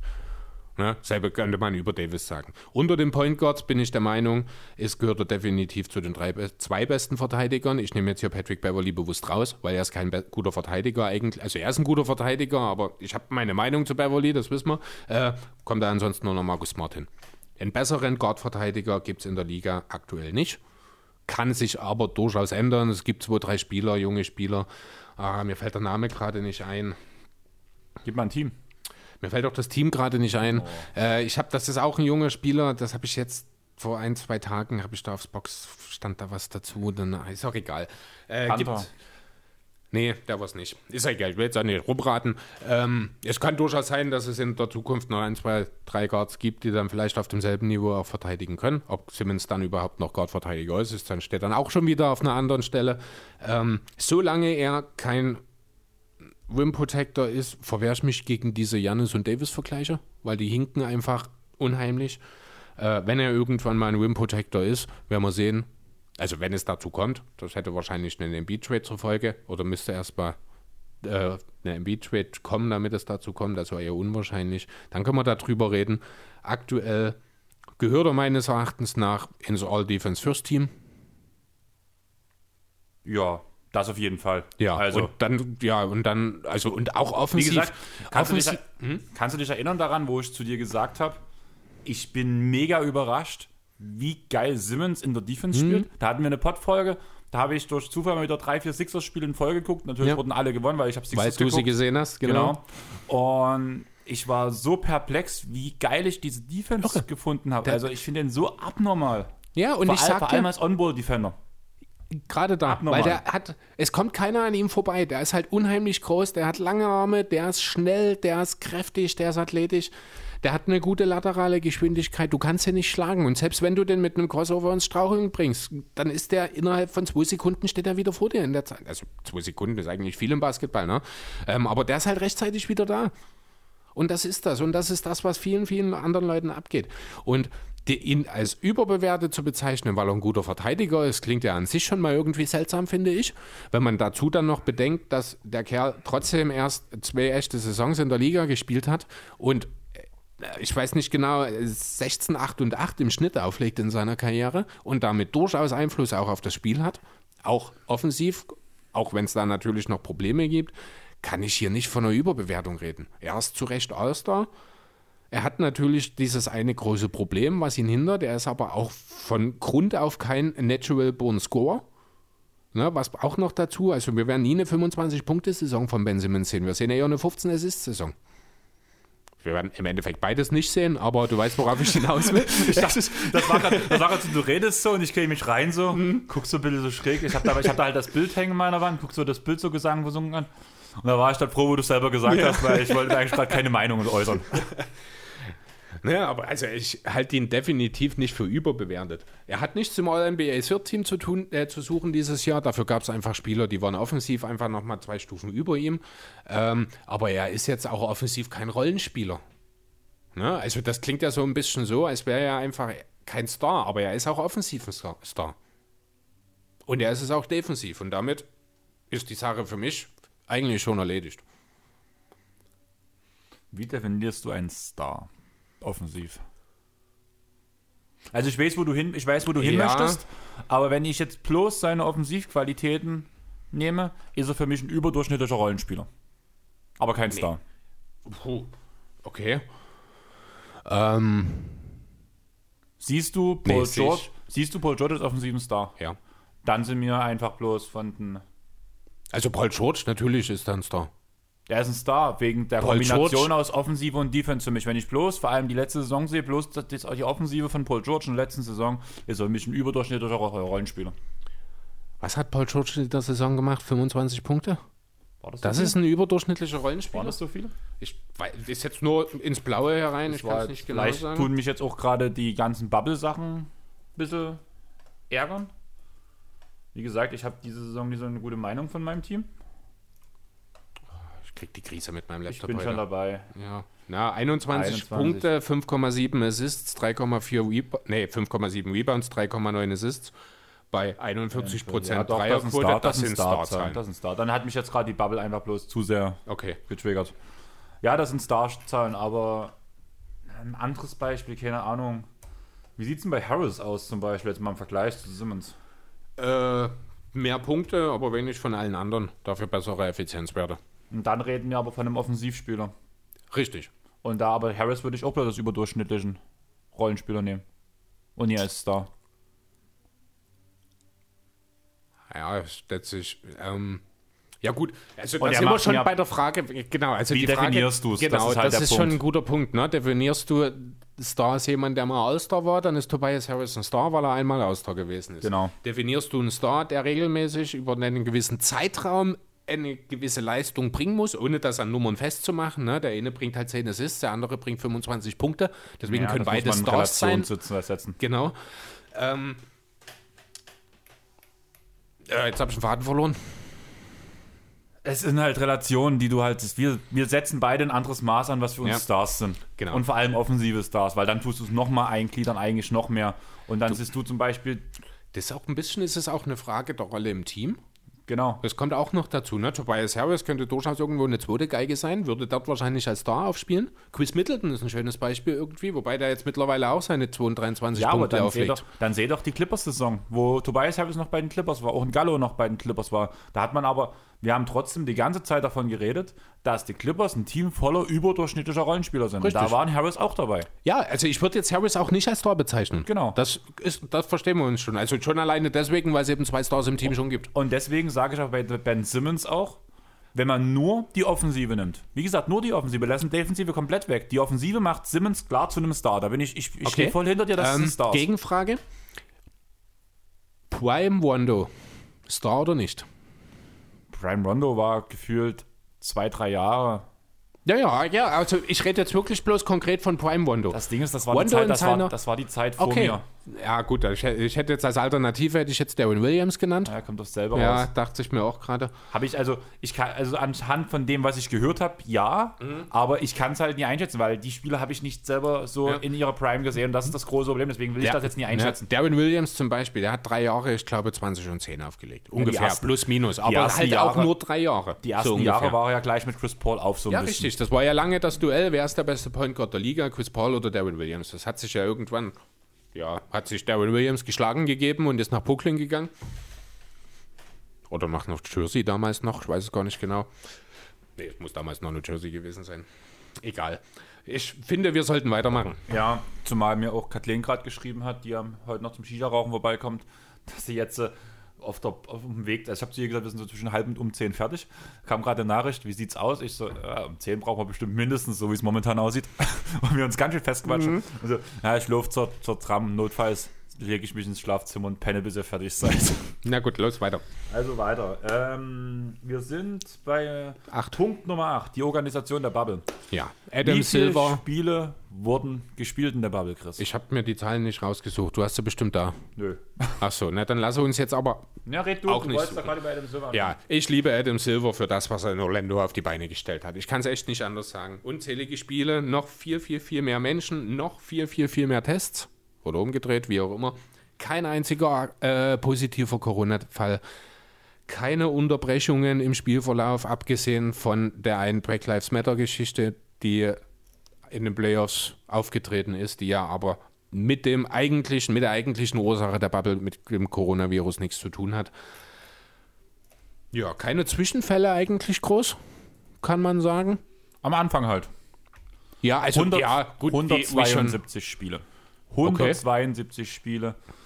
Und es gab keinen einzigen Corona-Fall. Ja, Wahnsinn. Ich meine, schau dir an, was in den anderen Ligen gerade los ist. Im deutschen Fußball gibt es gerade einen nach dem anderen. Serge Gnabry ist jetzt aktuell wieder in der NFL. Sterben die gefühlt gerade wie die Fliegen weg. Ja, Was blöde schätzt Formulierung, Entschuldigung. Was schätzt du, wie viel hat dieses Bubble-System über die vier Monate gekostet? 25, nee, stimmt nicht, es wird nie reichen. 250 Millionen Dollar. 180. Okay.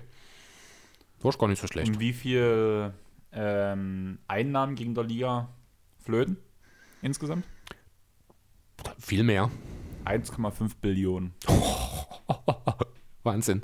No, also ich habe ja bloß gerade so Irre. von, also die Ja. Quelle ist Forbes.com und da gibt es hier einen kleinen Artikel dazu, wo das halt alles gerade drin steht. Da wurde Krass. vor drei Tagen veröffentlicht. Wahnsinn. Ich hatte bloß gerade, deswegen, ich fand, die wollte die Zahlen gerade mal reinwerfen, Ja. weil ich es schon krass fand. Jo. Wenn wir gerade über Zahlen reden, haue ich einfach auch mal gerade wieder eine rein. Eine Kategorie, die ich besonders interessant fand. Wer sind denn die Spieler mit den meisten technischen Fouls gewesen?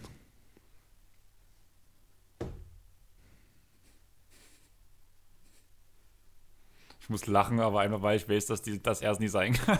Also zwei, also ich habe äh, vier Namen auf meiner Liste, weil die Drittplatzierten, zwei Drittplatzierte mit der gleichen Anzahl, zwei davon hätte ich gewusst. Okay, Gegenfrage. Wer kommt bei dir als erstes, an wel- welche Situation kommt dir als erstes in den Sinn, wenn du an technische Faust denkst? Da habe ich keine Situation, da denke ich immer automatisch an Rashid Wallace. Wieso? Weil Rashid Wallace Mr. Technical ist. Okay. Ich muss, Ist an vor De, deiner Zeit. ich muss an DeMarcus Cousins denken. Null Games Ja, played, ja, one genau. technical. Das ist auch gut. ähm, ah, aber Boogie ist tatsächlich dieses Jahr natürlich nicht in der Ja, Spitze. ich weiß, Wäre es aber wahrscheinlich. KD war auch noch so ein Punkt, wo ich Ja. drüber nachher, das ist halt genau der nächste Fehler. Auch Draymond Green war diese Saison einfach aufgrund, dass er nicht gespielt hat, auch relativ ruhig, weil noch so ein typischer Fall Richtig. gewesen wäre. Joel Embiid, Einer ist aus deinem Team, kam aber erst spät. Marcus Morris. Ich wollte gerade sagen, genau, ist quasi die Personi das personifizierte technische Foul.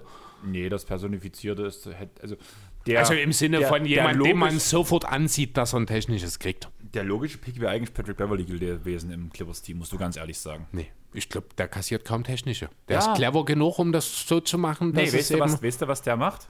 Das sagen unsere Trainer auch, immer, wir müssen von Anfang an richtig reinbuchen, unsere Gegner richtig umhauen, damit die, Gegner, damit die Und Schiedsrichter dann- mehr wissen, das was ist, jetzt, halt das ist so. jetzt gerade harmlos oder ist das nie harmlos. Alles klar, ja, genau. Du musst, genau, bei der ersten Aktion musst du die Grenze setzen, ja, Genau, und das, macht, setzen. und das macht Beverly. Das ist natürlich auch clever, ja. Ähm, ja, Markus Morris führt die ganze Sache mit, fünf, äh, mit 16 an in Mhm. dieser Saison. Er ist gleich auf mit Platz 2. Also es gibt quasi zwei erste Plätze und zwei dritte Plätze. Das ist ein Spieler, da wäre ich nicht drauf gekommen, wenn man aber dann so den Namen sieht und sich dann mal kurz so Bilder von ihm vor dem geistigen Auge ablaufen lässt, dann ist es eigentlich total logisch, dass dieser verrückte Öre dort in dieser Liste ganz oben dabei ist. ich hätte irgendwie Smart noch, aber Smart hat ist ja eher fürs Floppen bekannt. Äh, ich rede von Russell Westbrook tatsächlich. Achso, ja. Mit 16. Und auf Platz 3, beide Es mit, gibt fün- halt Menschen, die interessieren mich nicht. ja, äh, auf Platz 3, beide mit 15, getrennt und doch vereint. Im selben Team oder was? Na, getrennt, weil eben nicht mehr am selben Team, aber doch vereint, weil zusammen auf Platz 3 in dieser Liste. Best Buddies Forever. Was, Bobi und Tobi? Äh, nee, die haben zusammen wahrscheinlich nicht mal so viele. genau, das wollte ich gerade sagen. Aber da muss ich schon mal, wenn du Best Buddies Forever sagst, muss ich an Bobi und Tobi denken. Ja, ist Sorry, richtig. aber- Also es ist die logische Konsequenz Ja. aus der Aussage, aber ich rede um, äh, von zwei anderen Best Buddies, die Herzschmerz versprüht haben, als sie getrennt wurden, aber zumindest für einen von beiden ist es super gut ausgegangen. Du weißt es nicht? Ich komme nicht drauf, ne? Der Rosen und Kyle Lowry. Ach so. Bei der Rosen hätte ich es auch nie erwartet, muss ich sagen. Ich habe aber auch die Spurs nicht wirklich verfolgt in dieser Saison, wenn ich ehrlich sein soll. Ich habe nicht halt- viel von denen gesehen. Ich hätte jetzt auch nicht unbedingt erwartet. Die zwei, Lowry die ist ich irgendwie schon gewusst logisch, genau, die zwei, die ich gewusst hätte, wären Morris und Lowry gewesen.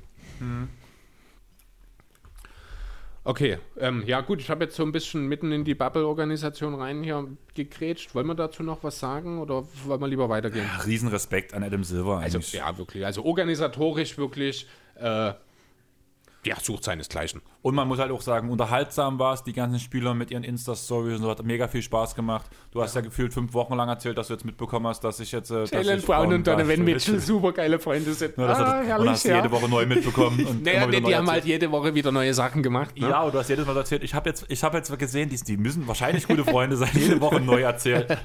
Da wurden wir sogar angeschrieben deswegen. Ja, stimmt. Ähm, ja, und auch was man dazu sagen muss, halt, man hat auch wirklich gut kaschiert die Tatsache, dass keine Fans in der Halle waren. Das mit den Videoleinwänden fand ich super. Die haben die Einspieler, haben weitestgehend gepasst, was dort gemacht wurde, organisatorisch. Ja, klar gab es da auch so ein paar Sachen. Ja, alles Aber- perfekt kann natürlich nicht laufen. Aber alles in allem, muss ich sagen, hat das ein richtig, richtig gutes Bild abgegeben. Ich muss im Endeffekt sogar sagen, es war auch ohne Fans total cool. Ja, also Was ich hat so nicht erwartet hätte. mir hat's mega viel Spaß gemacht. Vor allem fand ich, dass die Intensität der Spieler höher war. Mhm. Einfach so dieser Zug zum Korb, der viel imposanter war, einfach weil dort keine Leute saßen. Ja. Es, ich fand halt, es sah mit nach mehr Willen aus. Zum einen wollten, glaube ich, die Spieler zeigen, jetzt geben wir richtig Gas, weil wir wollen, wir wollen es beweisen, Mhm. dass es ein geiles Produkt ist. Ich glaube, das war sehr viel, also es war wirklich viel, was die Spieler gemacht haben, muss ich sagen. Klar, das Ganze ringsherum passt, aber der Wille der Spieler hat einfach gestimmt, die da waren. Ja, weil halt auch für alle war das eine besondere Situation. Für alle, alle wussten, hier passiert gerade was Besonderes und man weiß auch gar nicht so richtig, wie es ausgeht. Gut, im Endeffekt hat halt doch irgendwie einer der Favoriten den Titel geholt, aber das war ja, dafür stand halt einer der Außenseiter ihm gegenüber in den Finals. Ne? Es Genau. ist halt tatsächlich alles möglich gewesen und ich denke, das hat sich auch so ein bisschen in den Köpfen der Spieler festgesetzt. Ein Team, was auch in der Bubble überrascht hat, waren die Phoenix Suns. Oh ja, Damit allerdings. wären wir Platz bei Punkt 9. Devin Booker, überragend. Hat das ganz ordentlich gemacht die meiste Zeit Ja, in der Bubble. ja, vor allem, wo er diesen Buzzer über Kawhi und Paul George. Das ist, also ich habe schon lange nicht mehr jemanden gesehen mit so dicken Eiern wie in dieser Situation. Vor allem, wie der wirklich ohne eine, Mine, ohne eine Mine zu verziehen dann wirklich nach hinten umfällt und beobachtet, wie der Wurf reinfällt. Also wirklich ja, vor so allem, herrlich. weil er wird ja dabei noch gefoult eigentlich. Ja, genau, das hat man ja schon mal, das haben sie nicht gepfiffen, weil der Wurf reinging. Genau. Hätte also, Also. wahrscheinlich im Zweifel noch Freiwürfe zur Folge gehabt. Ja, irre. Gut, Booker ist jetzt in seinem sechsten, oder kommt jetzt in sein sechstes Jahr mittlerweile schon, ne? wird trotzdem erst 24 in der kommenden Saison. Ist so ein Freak, ey, ganz ehrlich. Und jetzt überlegen wir noch, dass wahrscheinlich der, ja, ich weiß nicht, drittbeste Spieler der Suns gefehlt hat, Kelly Ope? Dritt- oder viertbester? Ich weiß es nicht. Booker, Aiden, Rubio, Upe sind dann so die drei dahinter. Wüsste ich jetzt, könnte ich jetzt mit Sicherheit nicht einordnen, in Weil welcher alle gut in Reihenfolge. die Breche gesprungen sind, würde ich sagen. Ja, natürlich, auch im Bridges hat das ja gut gemacht beispielsweise, aber trotzdem ist halt, Kelly Upe ist halt auch vom Spielertyp so einer, der ein absolut wertvoller 3D-Spieler werden kann. Der ist ja bei den Wizards gewesen vorher, so ein bisschen für, für mich so ein bisschen wie ein Crazy Otto Porter 2, weil er halt so ein bisschen irre ist im Kopf. Äh, oder wirkt zumindest. Ich denke, mit ihm und wenn das Ganze funktioniert und der Kern weitestgehend zusammengehalten wird, an Aaron Baines denke ich da, der ja eine sehr wichtige Rolle gespielt hat und Free Agent wird, äh, beispielsweise, oder an Dario Saric, dann ist mit den Suns nächstes Jahr auch durchaus, ja, dann sind die Suns eins von 13 Teams im Westen, die in den Playoffs kommen will. Ja, auf jeden Fall. Also die haben das Potenzial, die wollen das auch. Ja. Und man muss halt ehrlich sehen, wir haben jetzt, die Bubble Suns haben jetzt als Plus stehen, als positiv. Mhm. Man kann nur genauso davon reden, dass, dass man das als sie bei den, beim Minus hinschreibt, weil Regular acht Spiele gewonnen. Ach so, als Enttäuschung quasi acht Spiele bloß, hm. gewonnen und trotzdem nicht in die Playoffs gekommen. Ja, andererseits könnte man auch die Regular Season Suns ja als negative Enttäuschung, weil Ja. eigentlich waren sie ja, als die, das Thema Bubble aufkam, hat man sie ja auch eigentlich gar nicht, also ich Ja, ganz besonders gesagt, ich finde, die gehören dort gar nicht hin. Ja, der Punkt Bilanztechnisch. war ja, aber, ja, aber du musst halt sehen, warum standen sie dort, weil Aiden gesperrt war so lange. Auch. War ein ganz aber großer das ist Punkt. selbstverschuldetes Leid. Ja, ist es, aber da können die Suns nichts dafür, das ist Aiden. Also ich finde schon, dass die Suns da auch was dafür können. Das heißt, weiß ich nicht. Also, ich kann, wenn ich jetzt, Das wenn ich ist eine jetzt, Frage von Autorität auch, muss ich ganz ehrlich sagen. Also äh, dasselbe hier, wer war der andere Collins in Atlanta? Das sehe ich genauso. Das ist äh, in erster Linie natürlich ist der Spieler schuld und in erster Linie ist der Spieler ein dämlicher Idiot, wenn er das macht.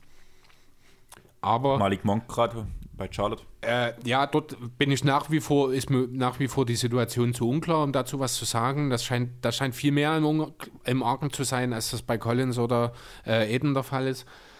Ähm, aber letzten Endes bist du als Franchise dafür verantwortlich, deine Leute auf Spur zu bringen. Und wenn das nie klappt, bist du definitiv auch mit dran schuld, wenn dann jemand wegen sowas gesperrt wird.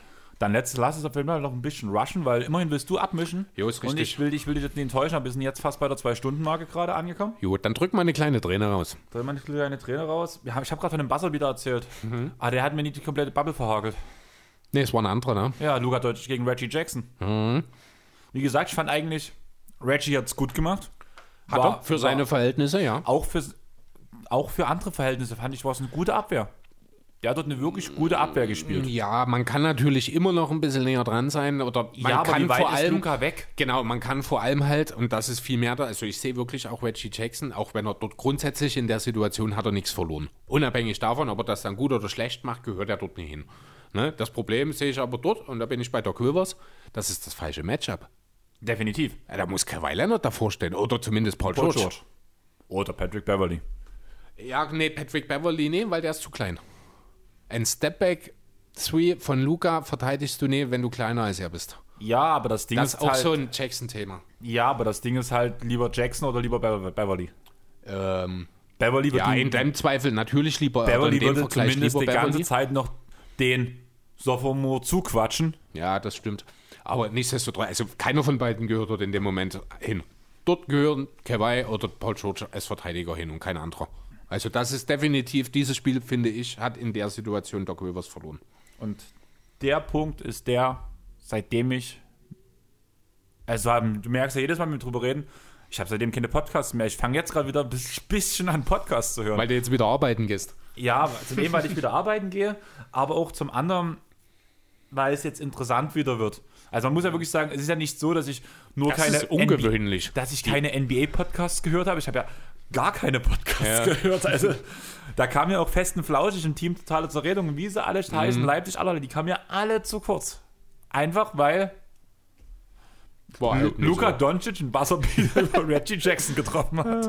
Und dann ist das noch nicht mal die Serie gewesen, in der die Clippers rausgeflogen sind. Genau. Ja. Wie gesagt, die, die, die Clippers-Serie, wo sie rausgeflogen sind, die fand ich gar nicht so schlimm, weil klar, die haben sich beschissen angestellt, die haben scheiße gespielt, aber ich fand halt dort hat einfach das bessere Team gewonnen. Nee. Also ja, das bessere Team, aber nicht das talentiertere. Nö, das bessere Team. Das in dem Moment bessere Genau. Ja, stimmt, das ist richtig. Und deswegen habe ich das verstanden. Das ist wie wenn ich vom Feld gehe. Ja. Da können die Spieler sich drüber Gedanken machen, was die falsch gemacht haben, ja. Aber ich als Fan bin dort an dem Punkt, selber schuld. Was machst du denn so eine Scheiße? Wenn unsere Erste spielt beim Handball und aufs Dach von irgendeiner Nulpe kriegt, dann sagt Hannes hier, mach dir mal über deine Spielweise Gedanken, aber da geht es mir deswegen abends nicht schlecht. Jo. Aber irgendwie, dieser Buzzerbeater, der tat mir halt weh, weil ich fand schon, dass die Clippers dort in dem ganzen Spiel das bessere Team waren. Einfach aus dem Grund, weil Luka Doncic einfach der beste Spieler auf dem Feld war. ja. Das hat Luca alleine geschultert, das Ding. Das war keine Teamleistung. Und die Clippers haben als Team dort wirklich funktioniert. Aber keiner konnte Luca aufhalten. Ja, richtig. Solche Spiele gehören halt dann auch einfach mal Genau. dazu. Und das hat mich einfach so aufgeregt, weil das war so unverdient dadurch, fand ich. Weil es ein Teamsport ist und kein Einzelspielersport. Ja. Und deswegen fand ich es unverdient. Und das war, Okay. deswegen tat mir das so weh, während Denver hat mich nie gestört, weil das war eine Teamleistung von Denver. Ja. So, ja. Buzzerbeating, Stepback 3 von Luka Doncic. Da fällt mir doch direkt eine Kategorie auf, die ich mir mitnotiert habe. Und zwar würde ich jetzt gerne mal wissen, welche drei Teams denn die beste Dreierquote in der Saison hatten. Ähm, die beste Dreierquote. Also erstmal bloß ganz kurz für euch. Wie gesagt, hier kommt gleich jemand und das wird dann irgendwann mal im Hintergrund klingeln. Da werden wir eine kurze Pause einlegen. Da lasse ich die rein. Chris geht rauchen und danach bringen wir die ganze Sache hier zu Ende. Jo. Und beste Dreierquote in der Saison. Ähm, in der Saison ist schwierig. Also Bubble waren auf jeden Fall die Clippers ganz weit mit oben. Ich weiß nicht, wie es, ob es dort. Ich würde jetzt auch spontan erstmal Clippers sagen. Nee. Hast du die komplette Liste offen oder bloß die Äh, wir machen erstmal Pause und gehen dann gleich. gleich.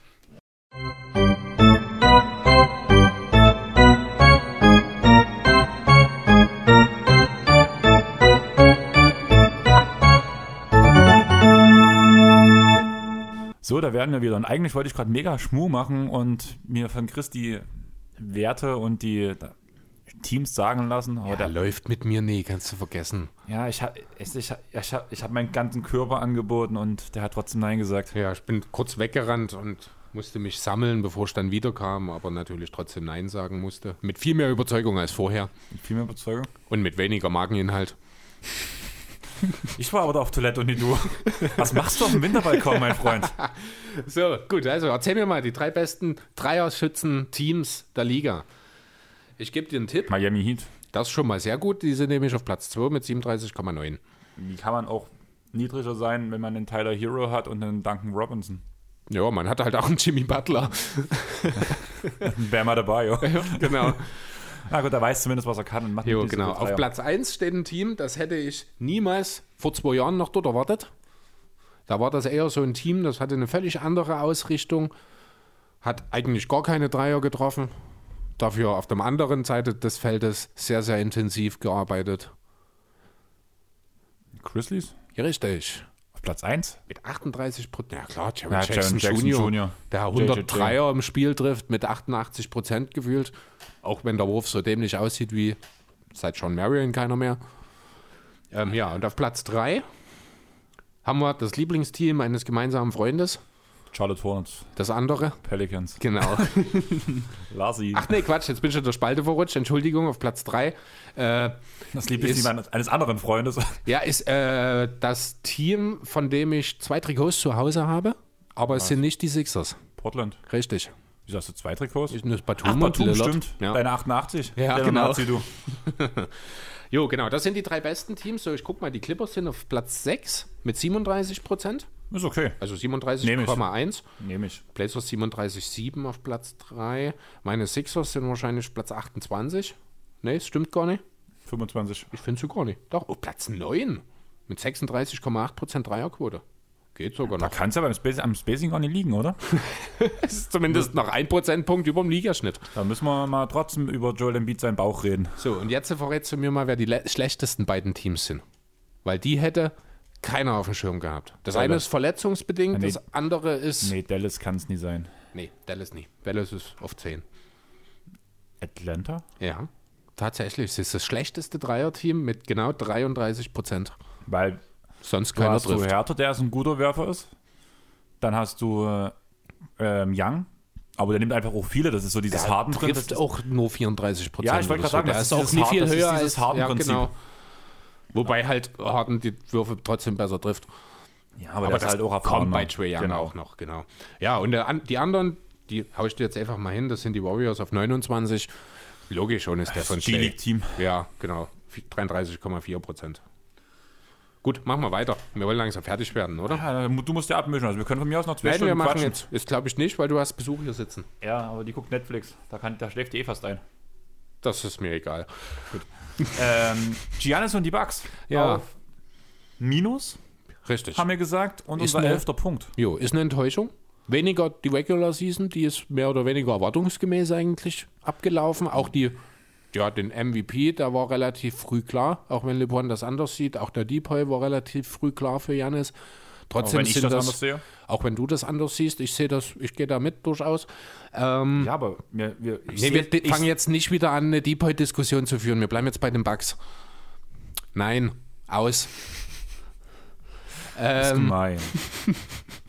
sonst kommen wir ja wirklich noch auf vier Stunden. Ja, aber dann haben wir doch was geschafft heute. Ja, da haben wir auch so. Ähm, nee, das ist natürlich, also klar, individuelle Auszeichnungen und die beste Regular Season Bilanz, das ist alles gut und schön, aber das ist nicht das, was die Bucks wollen. Die Bucks wollen den Titel, Janis will den Titel und da ist man kläglich gescheitert. Das kann man wirklich nicht anders sagen. Ähm, ist dasselbe Problem wie letztes Jahr wieder. Es gibt keinen Plan B. Wenn Janis nicht durchkommt, ist es für die Bucks quasi unmöglich, das Spiel zu gewinnen. Das haben die Heat mit in Perfektion gemacht, weil die eben auch das richtige System dafür hatten, weil sie die richtige, das richtige Personal, das richtige, äh, die richtigen Leute einfach auch in, von der Intelligenz her hatten, vom Basketball-IQ, um halt das defensiv dann auch umzusetzen und auch wirklich dauerhaft umzusetzen. Da konnte halt auch die Heat Cult schon ein bisschen mit, da kommen wir dann gleich noch dazu. Letzten Endes war es eine Riesenenttäuschung. Ich bin ja, nicht überrascht, dass die Bucks zusammen mit Budenholzer in eine neue Saison gehen. Aber ich halte es für die falsche Entscheidung. Ja, hatten wir auch schon das Thema. Haben wir schon drüber gesprochen. Meine Frage an dich, bevor wir jetzt weiter auf die Zukunft der Bucks gehen, nochmal Hm? in die Vergangenheit geguckt. Wäre Brockton statt Bledsoe Definitiv. besser? Ja. Viel, viel, viel besser. Müssen wir nicht reden. Brockton ist der viel, viel bessere, äh, viel, viel bessender. Mensch, was ist denn los? Der viel, viel passendere Fit für Janis und Co. im Vergleich zu Bledsoe, denn er kann Offball agieren, er kann werfen, er braucht den Ball nicht in der Hand. Nicht umsonst ist Eric Bledsoe jetzt mittlerweile auf dem Trade-Block gelandet. Ähm, lange, lange überfällig. Was man braucht bei den Bucks ist ein ordentlicher Verteidiger, der den offenen Wurf trifft. Das ist das, was in erster Linie gebraucht wird. Playmaking kommt primär von Janis und kommt von Middleton ein Stück weit. Das ist nicht das, der ganz große Fokus, den die Bucks haben sollten, zumal das System von Budenholzer dahingehend wieder gut ist, weil es halt viel auf Ballstaffetten äh, ausgelegt ist und man nicht so den einen dominanten Playmaker braucht. Aber ja, solange es keinen Plan B gibt, wird es auch nächstes Jahr wieder frühzeitig in den Playoffs zum Fischen gehen. Und irgendwie muss ich ehrlich sagen, ich sehe bei den Bucks das Problem, was wir bei den Clippers hatten. Du hast einen Coach, der kann, kann ein System gut einstellen, was funktioniert, Aber nicht anpassen. aber nicht anpassen. Genau. Und das ist eins zu eins das Doc Rivers Problem. Und Mhm. das hat Coach Butt auch. Und das haben wir bei Coach Butt schon in der Atlanta-Zeit gesehen, Richtig. wo es danach jedes Mal gegen Cleveland geendet hat, obwohl man vier All-Stars hatte. Mhm. Und ähnliches Prinzip jetzt. Richtig. Klar hast du immer noch unter den knausrigen Owner dabei, das ist in Atlanta ja nicht so, die haben ja immer mal Geld ausgegeben, aber Ja, das Team Punkt. ist zu stark, um schon dort auszuscheiden, wo sie ausgestiegen sind. Das ist einfach so. Auch wenn man darüber diskutieren kann, ob die Bucks einen legitimen dritten Star brauchen, den haben sie eindeutig nicht. Die haben wirklich, wenn man sich anschaut, die haben Janis, die haben Chris Middleton und die haben einen Haufen Rollenspieler, die ihre Rollen aber eben auch wirklich sehr, sehr gut ausfüllen, mit Ausnahme von Bledsoe. ja, aber deswegen sage ich, es ist das System. Also ganz Ja, ehrlich, genau. das ist einzig und allein das System. Da gehört Weil viel Bad es dazu, gibt richtig. keinen besseren Co-Star für Janis als Chris Middleton. Ja. Das, es gibt einfach nichts Besseres. Ja, weil der bringt das, was Janis fehlt, das bringt Middleton an der Stelle mit Genau. und umgedreht. Das ist genau, die ergänzen sich. Das ist so wirklich LeBron und AD Light. Genau. Also In sagen. um, Ja? umgedrehten Rollen dann letzten Endes zwar, aber es kommt auf die, es ist irgendwie doch vergleichbar, finde ich, so ein Stück weit. Ja, nichtsdestotrotz eine Enttäuschung dieses Jahr und ich lege mich fest, auch für nächstes Jahr. Sehe ich auch so. Also für die, die Bucks, wir haben jetzt die ganze Saison drüber geredet. Du bist eigentlich relativ lange der Meinung gewesen, die Bucks haben echt gute Chancen auf den Titel. Ich habe immer gesagt, nein, ich will erst sehen, dass das wirklich funktioniert. Es hat mit Bud schon häufiger nicht geklappt. Und ja, jetzt ist es wieder so. Also für mich die Bucks, da muss schon wirklich einiges passieren, damit ich die nächstes Jahr als Contender der ersten Kategorie wieder sehe. Das Ding ist, man könnte fast sogar sagen, ja, Coach Spatt, ein Coach auf dem Wackelstuhl, blöd gesagt. Aber einfach die Saison wird wieder funktionieren. Und danach kommen sie in die Playoffs und in den Playoffs sehen wir erst wieder das Problem. Und da Ja, wird genau. kein Coach gefeuert. Nee, das wird dann halt danach passieren. Aber das ist dann auch, also ich würde jetzt, wenn ich wetten würde, würde ich wahrscheinlich jetzt schon Geld drauf setzen, dass Coach Bud nur noch eine Saison in Milwaukee ist. Ja, würde ich auch so sehen. Ja. Also Luke Walton fliegt eher und Ja, genau. definitiver. Aber Nee, also definitiv. Also die einzige Chance, dass Bud nach der Saison weiter Coach ist, ist der Titel. Und den sehe ich einfach nicht. ja, Finals. Nee, glaube ich nicht. Doch, Finals Reicht nicht. doch. Also das kommt dann vielleicht auch ein bisschen drauf an, wie die Finals laufen, alles. Ja, wie das, Ding Matchup ist, wenn er in Plan B entwickelt und man, man Finals scheitert. Ja, aber wie gesagt, also ich sehe diesen Plan B nicht. Also für mich ist der Titel nur möglich, wenn Plan A funktioniert. Und das ist Ja, nicht der Fall. Und ja, damit ist ich- das für mich eigentlich Aber ich durch. sehe nicht, dass Luke Walton das Spielsystem umstellt. Was? Also Luke Walton fliegt bei mir eher als Coach Bud. Also Natürlich, der- das also, steht gar nicht zur Diskussion. Nein, Coach Bud wird nicht im Saisonverlauf entlassen. Nein, ich rede davon, wie wahrscheinlich es ist, dass einer von den beiden entlassen wird. Da ist es für mich, also äh, die Chance, dass, dass Walton. Walton geht, ist höher. Oder dass Walton fliegt, ist höher als die Chance, dass Bud fliegt. Nee. Gebe ich beiden 95 Prozent. Nur Das- der Zeitpunkt ist ein anderer. Ja, aber das Ding ist, wenn Coach Bud fliegt, tust du, also Jannis spricht dich immer wieder für ihn aus. Ja, aber Da- trotzdem, Coach auch da Bud ist irgendwann Schluss. Ja, aber Bud ist trotzdem der Grund, den sie behalten werden, einfach dafür, dass Jannis sein Max-Deal unterschreibt. Die beiden sind, sind dicke miteinander, die verstehen sich. Nein, das wird kein Aus das wird nicht ausschlaggebend sein für Janis Deal nächstes Jahr. Das glaube ich nicht. Weil Janis ist an dem Punkt, das ist der Vertrag, der über seine, äh, über seine Legacy entscheidet. Dort, wo er den Vertrag unterschreibt, muss er die Titel holen. Und da wird Bud gerade dann nach den dann drei Jahren, die sie geschafft, äh, zusammen hatten, nicht mehr das Totschlagargument für eine Vertragsverlängerung sein, weil dann dafür müsste der Titel her. Deswegen sage ich, zu 95 Prozent wird Mike Budenholzer nur noch eine Saison, aber die auch bis zum Ende, also bis zum Ausscheiden, für die Bucks an der Seitenlinie stehen und danach nicht mehr. Luke Walton, gebe ich dir recht, wird eher gehen, wird auch sehr wahrscheinlich gehen, deswegen geben wir beiden 95 Prozent. Ja, ich gebe Luke Walton gebe ich 95 und so 85 neun- bis 90 so. Okay, also für mich ist es gleich, bei mir ist der Unterschied nur der Zeitpunkt. Also da gebe ich dir aber recht, Walton wird eher gehen. Dann, nächster Punkt. Jo, Vorletzter Punkt. Ja, Würde ich auch relativ knapp fassen, weil wir haben genau über diese Sache letzte Woche mega man- intensiv geredet. genau. Also hört am besten einfach nächste, letzte Woche nochmal rein, wenn ihr euch über die Miami Heat mal so richtig auslassen wollt, beziehungsweise was da die Saison so passiert ist, was so geil war. Weil alles, was ich hier dastehen habe, wir haben über Bam geredet. Bam, der einer der besten, most improved Spieler mit dieser Saison, nur von Ingram übertroffen eigentlich, kann man sagen, Jo. auch anhand der Stimmen. Über einen Goran Dragic, der eine ganze Saison auf der Bank sitzt, danach in den Playoffs startet und einfach funktioniert und der dritte Star neben der, den der, beiden der. Topscorer sogar. Also Top- fand ja. ich ja eh, das haben wir letzte Woche beispielsweise auch, ich glaube, nicht mit erwähnt. Ich glaube, in jeder Serie, außer in den Finals, wo es dann Butler war, also Butler ein zweites Mal, hatten ja die Heat immer einen anderen Topscorer in den Serien. Einmal war es Adebayo, einmal war es Twagic, der, ich glaube, über die gesamten Playoffs auch den höchsten Punkteschnitt hat dann im Endeffekt vor für die seiner Heat. Verletzung. Vor der Verletzung, okay. Ja, und äh, ja, zweimal war es eben Butler. Genau. Und deswegen, ich will gar nicht so weit reingehen. Also Ja, dann wirklich Heat- einfach letzte Woche nochmal reinhören. letzte Woche nochmal reinhören. Heat Culture. Haben wir letzte Woche genug drüber geredet. Das ist geil, was die dort mal aufgebaut haben, wie Ja. die jungen Spieler reingebaut wurden. Nicht umsonst wird Pat Riley als der Pate bezeichnet. Genau. Das ist, also das ist ja, wenn man jemanden als Pate bezeichnet, ist das ja eine Respektsbekundung schlechthin. Und wenn es jemand verdient hat, dann ist das Pat Riley. Und damit auf Platz 13 ist ein Twitter-Handle, so habe ich es genannt. Hat Hashtag meinst du, oder? ein Hashtag, genau. Washed King war die ganze Saison extrem negativ belastet. Jo, und er hatte recht. Er hat sich rausgeputzt. Ja. Er hat Also, sich gewaschen. er hat sich gewaschen mit Sekt. Und fand ich cool. Also dieses Bild von LeBron mit dieser Maske auf und komplett von oben bis unten mit Sekt besprüht, mit der Trophy in der Hand. Und darunter bloß Hashtag Washed King. Ja, war ein, war eine, das war so ein Ausrufezeichen einfach. Fand ich so super. Also du weißt, ich bin kein LeBron-Fan, ich bin kein Lakers-Fan. Ich muss da trotzdem sagen, also ich hätte, hätte mir am Anfang jemand gesagt, die Lakers wären Meister. Ich hätte mich so geärgert, hätte wäre so richtig angepisst gewesen, aber die haben sich dieses Jahr echt verdient. ja. Muss ich ganz ehrlich sagen. Auch als Clippers-Fan muss ich das leider zugeben. Auch als LeBron-Hater. Kann man mich als Hater bezeichnen bei LeBron? Eigentlich nicht Nee, richtig. so weit würde ich auch nicht gehen. Aber ich habe zumindest nicht die beste Meinung von ihm. Ich respektiere das, was er kann und was er macht. Und er hat sich einfach nochmal selber übertroffen.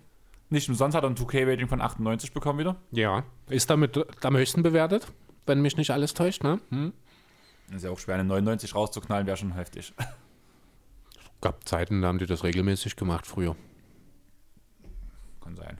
Ist mir nie Ich aufgefallen. eine 99 ist eigentlich schon so. Bin mir gerade nicht sicher, aber also zumindest gab es mal eine Zeit, das ist aber auch ein paar Jahre her, wo mir aufgefallen ist, dass halt die hohen 90er-Werte deutlich zurückgegangen sind.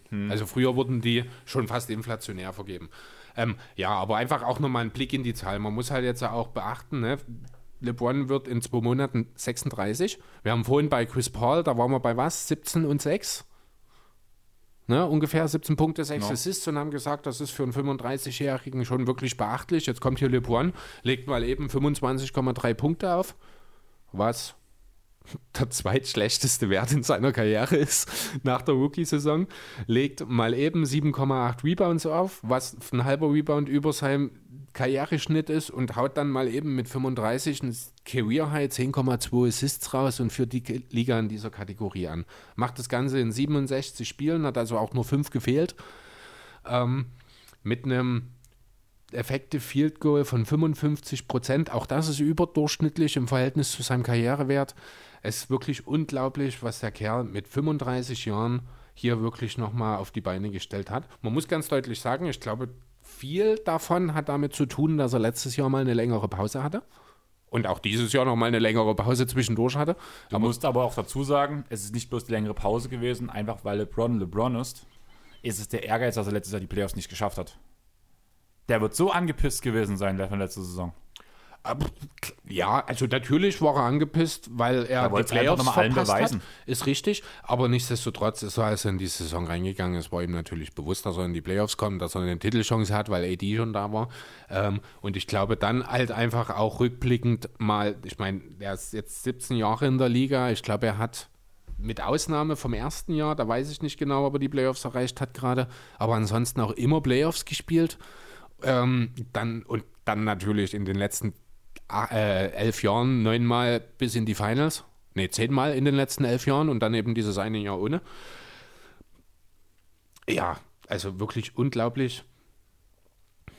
Und ja, rückblickend einfach denke ich wirklich, dass diese Playoff-Pause letztes Jahr, letztlich war es ja eine Verletzung, die dafür gesorgt hat, dass die Lakers von Platz 3 auf Platz 10 abgerutscht sind damals und LeBron konnte es dann, als er zurückkam, nicht mehr biegen, so ungefähr. Aber ich denke, dass das wirklich nochmal gut war für seine Regeneration einfach. Äh, vielleicht hat er dort ja auch nochmal ein, zwei Jahre rausgeholt mit dieser Pause. Es würde mich bei so einem krassen Typen wie ihm nicht überraschen. Ja, auf jeden Fall. Also dicken, dicken Respekt. Jo. Ähm, Mögen tue ich ihn immer noch nicht. Frage: Ja, Wird er nochmal MVP? nö. Ich sage ja. Ich sag nein. Ähm, Wie gesagt, da müssten noch Sympathien mitspielen. Okay, ähm, andere Frage. Angenommen, LeBron hätte vor der Saison gesagt, er beendet nach der Saison ka- seine Karriere. Wäre er MVP geworden? Nein. Ich sage ja, weil da sind wir wieder beim Storytelling. Ja, aber Also ganz klar, ne? bevor die Saison beginnt, sagt LeBron, ich höre danach auf. Und dann legt er genau diese Saison in, die ja, er jetzt weiß hingelegt schon, hat. aber Janis war einfach viel zu dominant in allen Punkten dieses Jahr. Ist richtig, aber das ist ja nun nicht immer der ausschlaggebende Punkt. Ne, ich sag nur Westbrooks Triple-Double-Saison. Ja, aber dann gehe ich trotzdem davon wieder aus, für mich ist Westbrook kein MVP. Ja, richtig, für dich nicht. Ich kann den Punkt auch nachvollziehen, auch wenn ich ihn damals auch gewählt hätte. Ähm, aber es ist nicht der spielerisch beste Spieler gewesen. Das ist LeBron in dieser Saison auch nicht. Aber er hätte mit der Geschichte, und das, darauf will ich hinaus, er hätte halt die komplette, die komplette Medienlandschaft hinter sich. Wenn ein 6 oder fast oder 35-Jähriger in seiner letzten Saison, nachdem er unzählige Titel und Erfolge schon gezählt, äh, erreicht hat, sagt er ganz deutlich, ich höre jetzt auf, alles wird sich um ihn drehen. Niemand interessiert sich mehr für Anthony Davis in diesem Team, wenn LeBron sein Karriereende ankündigt. Für dieses eine Jahr. Ja? Und dann legt er eine Saison auf, in dem er ein die Liga in Assists anführt, indem er effizient ist, indem er diese Zahlen auflegt, dann sage ich, die Medien stimmen für ihn.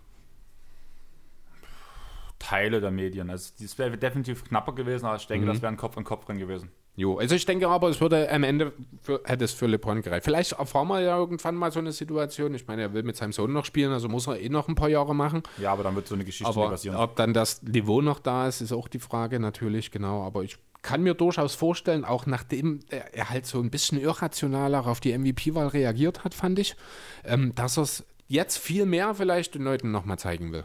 Ja, kann ich mir gut vorstellen, aber ich glaube trotzdem nicht an LeBron nächstes Jahr MVP, muss ich ganz ehrlich sagen. Ja, da kommen halt auch noch ganz andere Namen mit den Ring, äh, muss man in den Ring werfen. Luka Doncic, der übrigens, wenn er nächstes Jahr MVP wird, der jüngste MVP aller Zeiten werden könnte, der Rose ablösen kann. Kommt natürlich drauf an, wir wissen jetzt noch nicht, wie die Saison aussehen wird, aber es wäre möglich. Ähm, ja, Möglichkeiten gibt es wie gesagt genug. KD kommt wieder zurück, Steph kommt wieder zurück. Das sind nochmal zwei ganz klare Kandidaten dafür. Dann hast du die üblichen Kandidaten, die ohnehin rumlaufen. Giannis Natürlich Harden. Eddie selbst im Team. Ne? Also da gibt es genug Kawhi. Möglichkeiten. Ja, das hat man schon mal. Kawhi wird nie ein MVP werden, weil er zu viel Load managt. Andererseits ist ja wohl das Load Management, das hat man letzte Woche, ich glaube, kurz ja jetzt doch ein bisschen Unbehagen im Clippers-Roster. Angeblich. Angeblich. Ich habe jetzt neulich Doch, noch mal gibt- was. Ähm, heute gab es einen Bericht dazu, oder Mhm. gestern, dass Tai Lu das komplett einschätzen wird ab jetzt und dass nur noch Tai Lu das entscheidet, wann, wie geload managed wird. genau so muss es sein. Und mit dieser Aussage würde ich sagen, Load managen wir jetzt auch. Jo, eine brandaktuelle News, die ist mir vor fünf Minuten via Bleacher Report noch äh, als Push-Benachrichtigung aufgekommen. Ähm, ich habe es mir noch gar nicht genauer angeguckt, ich habe nur die Überschrift gelesen. League is targeting December 22nd Start Date. Also man will am 22. Dezember anfangen. Das klang auch gestern noch anders. Steht hier. Also ja, bin ich auch überrascht. 18. Januar ist eigentlich so, gewesen. von Bleacher. Report ist das. Ich mach's mal auf. Ich wollte mir erstmal den, das Datum nochmal lesen, weil ich selbst überrascht war. Ähm, ja, 22. Dezember als Starttermin. Man will also auf Biegen und Brechen Weihnachten spielen. Das ist die, ja, das ist die Konsequenz daraus sozusagen. Und das macht dann auch schon wieder dein LeBron-Tick niedriger. Äh, ja, wahrscheinlich. Kurze Pause. Richtig, genau. Ähm, ja, und man will wohl 72 Spiele spielen. Also selbes Niveau wie dieses Jahr, da waren es 71 bis 73, je nachdem, wann der Lockout, äh, Lockdown begann. Ich glaube, die Lakers hatten mit 73 die meisten. Ähm, ja. Ist jetzt doch ein bisschen überraschend, 22. Dezember. Ist zwar schön, weil es ist in zwei Monaten, wir müssen nicht so lange warten, aber, Ja, aber ich muss habe nicht fest sein. damit, zum Beispiel hat Dudley ja erst gesagt, dass es wahrscheinlich erst im März losgeht. Jared Dudley? Jared Dudley in einem Podcast mit, Aha. Also das habe ich nur noch gar nicht gehört. doch, das wurde auch in einem Pod thematisiert. Ich glaube bei Jeden Tag NBA. Dass er ein übelst geiler Podcaster ist, dass du den übelst geil zuhören kannst, dass sein Podcast immer mega sympathisch ist und dass halt der Plan wäre eigentlich so angepeilt, gerade von der Spielergewerkschaft, dass es gegen, im Februar ungefähr losgeht. Aber dass sie sich gut vorstellen können, dass die Spieler das halt noch bis März drücken. Okay. Ja gut, das ist halt jetzt äh, die Benachrichtigung von Bleacher. Das war halt so, die Liga visiert das, visiert das an. Das muss jetzt natürlich nicht heißen, das muss ja noch verhandelt werden alles. Wahrscheinlich wird es dann doch irgendwie sich auf Mitte, Ende Januar einpegeln, denke ich. Ich denke eher, eher Ende Januar als alles andere. Ja, genau. Und Wie gesagt, hier, was ist das 18. Januar, Martin Luther King Day, ich glaube, ist das, den hat man jetzt, ich glaube, Michael Roberts hatte das angesprochen, ne? Ähm, das wäre schon auch cool. Das ist halt so ein bisschen das Problem bei den Amis, dass die halt unbedingt, dass sie so feiertagsfixiert sind, was das angeht. Das ist, na, ich weiß gar nicht, was wäre dann der nächste? Warten wir doch einfach bis Ostern. zum, naja, warten wir doch einfach bis zum Es gibt vierten, siebten. Der vierte, siebte ist es, not Independence Day. Ach so, ja. Den habe ich gemeint jetzt, Nationalfeiertag. Okay, Jo, das wollte ich noch loswerden. Ich würde sagen, wir saßen heute Zu vor lange. dem Podcast da und haben gesagt, what the fuck, wir haben eigentlich nichts. Dann haben wir das erste Thema so runtergestartet, wie glaube in den letzten, bloß in So den ersten schön zehn Folgen. amateurhaft. Das ja. war so richtig hässlich. Ich hoffe, ihr habt nicht direkt abgeschalten, sondern habt uns weiter zugehört. Mittlerweile haben wir uns danach so ausgependelt, dass wir jetzt fast wieder mal die zweieinhalb Stunden Marke geknackt haben. Chris, viel Spaß beim Abmischen. Jo, ich freue mich auf morgen. Und zwei Pausensounds und hört es auf jeden Fall nochmal komplett an. Ich hoffe, euch hat es allen gefallen. Chris, ich hoffe, dir hat es gefallen. Ich muss sagen, ich bin ja total unmotiviert und schlecht gelaunt und wirklich wütend angekommen hier. Es hat sich doch deutlich zum Positiven Ja, gewandt. Es hat Spaß es- gemacht heute. Bei mir ist es ähnlich. Wir haben viel dünne gequatscht. Ja. Wir haben viel Spaß gehabt, haben viele Vergleiche gezogen, haben gemerkt, dass mein Wissen sich wirklich nur auf Fakten basiert, basiert aber nie auf Zahlen. ja. Und ja, übliche Leier, ihr kennt's. Ich würde euch echt bitten, tut uns für jeden, der so ein Apple Podcast, also ein Apple Gerät hat, geht, sucht uns dort, gebt uns bitte eine Bewertung ab. Am besten noch irgendwas dazu schreiben, was euch gefällt. Was euch nicht gefällt, schreibt uns lieber persönlich. Wäre mir persönlich lieber. Das Thema hatten wir ja schon ein paar Fangen wir Mal. jetzt nicht wieder an Fangen zu wir wieder an zu diskutieren. diskutieren. folgt uns auf Spotify, folgt uns auf Instagram, folgt uns auf dieser. Wir werden auf Spotify, äh, auf Instagram auf jeden Fall auch nochmal die Clipper-Aktion mit verlinken. Genau. Da hoffe ich, dass du mich nochmal dran erinnerst am Ende vom. Der, ah ne, wir müssen es ja die nächste Woche erst. Die Leute merken es ja erst, wenn, wir, wenn der Pod raus ist, Son- Sonntagabend. Ja, genau. Deswegen müssen wir ja eh erst nächste Woche das posten. Wir hoffen, wir denken dran.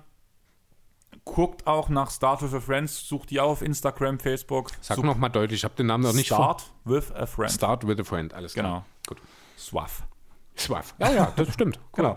Finde ich auch ganz cool. Ja, es hat was. Ja, und danke fürs Zuhören. Wir hören uns nächste Woche mit einer Memories-Folge zu einem von Chris All-Time-Lieblingsspielern. Ich sag euch nur so viel. Wenn ihr eine Frage habt, wir haben nächste Woche die Antwort. Also viel Spaß. Es gibt ein Step Over und von daher macht's gut. Tschaußen. Ciao.